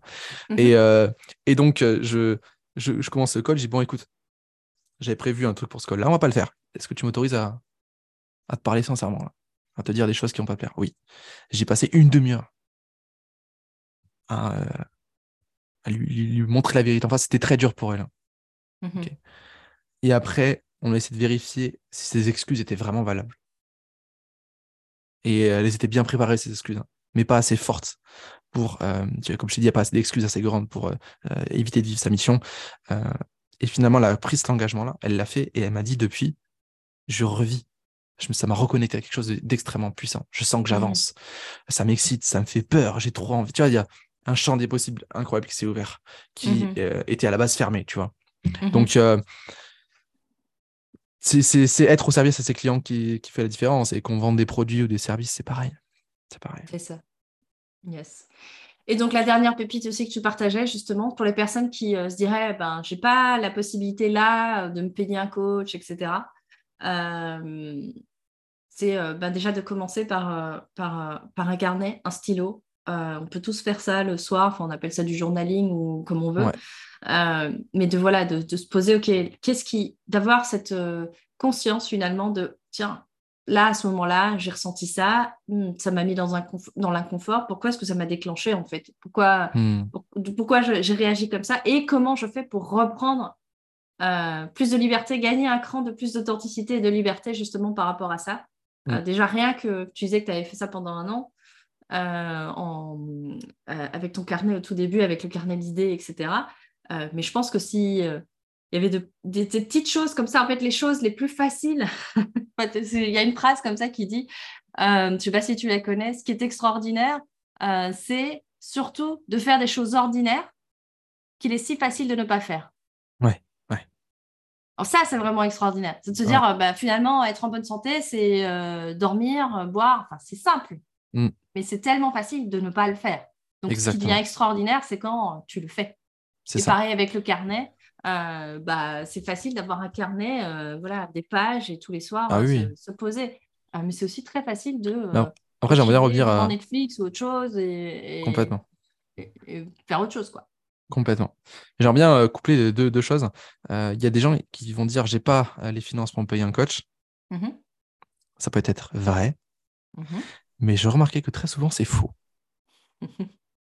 Les gens ont l'argent pour se payer des business coachs, des marketeurs, des, euh, techniques magiques, des outils stratégiques, tout ce que tu veux. Ça, ils ont l'argent. Par contre, pour du coaching, ils ne le font pas. Parce qu'il y a cet attrait à la pas du gain et à, à l'envie de réussir vite. Et souvent, bah, moi, j'ai des gens euh, qui viennent vers moi après deux ans d'investissement comme ça, qui disent Bon, bah, en fait, je vais peut-être bosser sur moi. Et là, comme par hasard, ça marche. Tu vois. Je dis pas qu'il faut euh, rejeter l'autre parce que c'est important. D'accord? Ça, fait, ça fait partie du, de, leur, de leur cheminement aussi. Exactement. Mais quand ça bloque aujourd'hui, parce que tu sais, tu disais tout à l'heure, euh, ouais, mais les gens, c'est bien beau ton filtre, mais les gens, ils se connaissent pas, ils connaissent pas leur valeur, leur mission. C'est le premier truc sur lequel il faut investir en fait. Sauf que les gens, ils le font après deux ans d'échec parce qu'ils ont investi que dans du, du, de la théorie. De la euh, technique, des la outils, technique. oui, c'est ça. Du savoir, mais sans jamais vraiment se poser la question de, en fait, euh, qui je suis et qu'est-ce que je veux vraiment, quoi. Exactement. moi, je dis aux gens, euh, ouais, c'est, ça va, t'es... les gens, ils me disent, ouais, mais j'ai pas besoin, je vais prendre un, Je dis, ok, vas-y, très bien. Et puis, moi, ça m'est arrivé deux fois, des gens qui m'ont dit qu'ils n'avaient pas besoin. Et un an ou deux ans après, ils m'ont pris en coaching. Et après, après ils me disent, putain, si j'avais su, j'aurais fait plus tôt. Mmh ouais, mais c'est que tu avais besoin de vivre ça aussi, tu vois. Tu as besoin de vivre ce, process. Peut-être que tu donnes mmh encore plus de saveur à ce qu'on a fait aujourd'hui que tu en aurais donné avant. Mmh mais euh, c'est hyper important. Et euh, ça m'attriste un peu, tu vois, ça fait partie de mes combats, de me dire, les gens, réveillez-vous. Oui, on, on, dit que le meilleur investissement, c'est sur soi-même, mais il y a deux types d'investissements sur soi. Mhm. Il y a celui pour se donner bonne conscience et celui pour aller vraiment euh, au fond des choses. Exactement. Je me dire. voilà, c'est un, une très belle façon de le dire. c'est une très belle façon de le dire. Ouais, non, mais c'est, c'est, comme ça, j'ai envie de dire. Mhm. Ouais. Eh bien, écoute, euh, plein de pépites aujourd'hui partagées. Euh, et euh, merci de nous avoir partagé en toute voilà, transparence, authenticité. Enfin, voilà, de nous avoir partagé ton parcours. Et t'en fais pas, les détails étaient juste parfaits. Il n'y a pas eu de, de moment où, en tout cas, moi, je me suis ennuyée. Donc, je peux imaginer que les auditeurs, ce sera pareil. voilà, j'ai vraiment aimé, oui, toutes, voilà, toutes ces façons, ces expériences-là qui montrent que bah, entreprendre, c'est pas que le côté, euh, tu sais, cosmétique euh, de, de mm. l'entrepreneuriat, c'est bon, j'ai réussi, et qu'il y a beaucoup de honte aussi derrière. Euh, ça peut être le piège de beaucoup d'entrepreneurs, justement, d'être tellement dans le, dans le, paraître de OK, je veux montrer que je réussis, je veux surtout pas dire qu'en ce moment, je, je, galère un peu, ou que je galère beaucoup d'ailleurs aussi. en tout cas, qui, c'est aussi de se permettre de s'autoriser plus, en tout cas d'authenticité, beaucoup plus de transparence, parce que finalement, c'est ça qui, est, euh, qui peut être euh, inspirant pour des personnes qui sont en chemin, mm. qui se disent, bah ouais, c'est pas comme toi quand tu vas dans ce séminaire et que tu dis, mais euh, moi, j'ai créé plein de contenus, moi, j'ai mis plein de choses en place. Qu'est-ce qui fait Quelle est la différence qui fait la différence, comme on dit en PNL Eux, ils ont des sous et moi, j'en ai pas. Et la différence qui fait la différence, c'est à ce moment-là que tu as percuter que justement, bah, c'était toi au, centre de tout. On est le euh, problème et la solution. C'est ça. Ça, c'était une phrase aussi, une punchline à garder. Ah ouais, parce que les gens disent Ouais, problème, c'est pas. Putain, mais arrête, regarde la réalité en face. Si t'es le mhm. problème, t'es aussi la solution. Et en fait, si tu oses voir que t'as un problème, putain, mais là, t'as compris un truc de ouf. Parce que mhm. t'arrêtes de fuir T'es pas dans le déni. ouais, mhm. ouais t'es pas dans le déni. Il y a trop de gens qui sont dans le déni. Aujourd'hui, je sais pas si tu as vu, il y a une vague. Euh, mais en même temps, je trouve ça bien, tu vois, de, de, femmes qui s'expriment, qui, du, euh, du féminin sacré, du je me mets en tailleur et puis c'est bon, ça vient tout seul. C'est faux. ceux qui gagnent de l'argent, le plus là-dedans, c'est ceux, qui, ceux qui le vendent en premier. Mhm. Mais c'est faux. En fait, c'est un, un équilibre c'est l'énergie masculine et l'énergie féminine. C'est euh, euh, je suis un problème, je suis une solution. C'est tout n'est qu'une question d'équilibre. Un des moments où j'étais le plus, enfin les deux moments où j'étais le plus malheureux dans ma vie, c'est un quand j'étais pas moi-même. Mmh deux quand je m'identifiais, j'identifiais mes résultats et mon avenir à quelque chose qui ne dépendait pas de moi. Tu mettais euh, le, le oui c'est ça. Tu mettais euh, ta valeur sur quelque chose qui ou sur laquelle tu n'avais aucun contrôle. Donc du coup, euh, ça pouvait que faire du mal. Comme par exemple la spiritualité. À un moment, j'ai mmh. été dans un délire pendant je sais pas combien de, mois, voire enfin semaines, mois, du je me mets en tailleur, je fais des mantras, je fais des voyages chamaniques, et puis mon business a marché. Et c'est pas vrai. Mmh tu vois, parce que derrière je foutais rien. Mmh Donc c'est toujours un alliage, c'est un équilibre. Mmh Et c'est pour ça que j'adore cette notion de tâter les extrêmes pour créer l'équilibre, tu vois. Mmh parce que c'est. Ouais, c'est ça. C'est justement parce que tu as ce goût pour euh, l'exploration des extrêmes que tu maîtrises aussi bien peut-être la, la, toute la palette des nuances euh, de, des polarités, quoi. Exactement. Donc voilà, pour moi, c'est toujours chercher l'équilibre, toujours regarder la, réalité en face, même si elle fait mal. Euh, et c'est ça qui fera, qui fera le plus euh, bouger les gens. Et, euh, je me parle aussi à moi-même, hein, c'est des choses que j'aime me rappeler des fois. Hein. Mmh. parfois, il faut juste se rappeler qu'on est le problème et la solution. Yes. Ok. Bah, sur ces bonnes paroles, on va terminer là-dessus aujourd'hui sur à la fois on est le problème et à la fois on est la solution. Exactement. Euh, et puis euh, aussi, je pense, enfin, ce que je retiens aussi de, notre échange, euh, Antoine, aujourd'hui, en tout cas, merci pour ça, c'est aussi cette notion de foi inébranlable, mm. parce que c'est celle qui, bah, c'est celle qui permet de continuer à avancer, même quand, quand on a l'impression qu'il n'y a, a, plus d'options. Exactement, ouais, c'est ça. C'est ça, c'est même, ça. Même quand, eh ben, ça nous permet de, si on garde cette fois-là, on se met en mouvement et il y a quand même quelque chose qui se passe derrière. Ouais, honnêtement, c'est ces moments-là qui, qui, qui, nous font le plus avancer. Moi, si je regarde mon histoire, mon parcours, c'est dans ces moments-là où j'ai le plus appris sur moi, le business, et là où il y a le plus de résultats derrière. C'est ça. Ok, génial. Bah, merci beaucoup en tout cas. ça a été un plaisir. Et puis, bah, je pense que les auditeurs en auront pris plein, plein les oreilles aussi, comme moi. et puis, bah, je te dis du coup à très très bientôt, Antoine. Ouais, à très bientôt, Sandra. Merci beaucoup.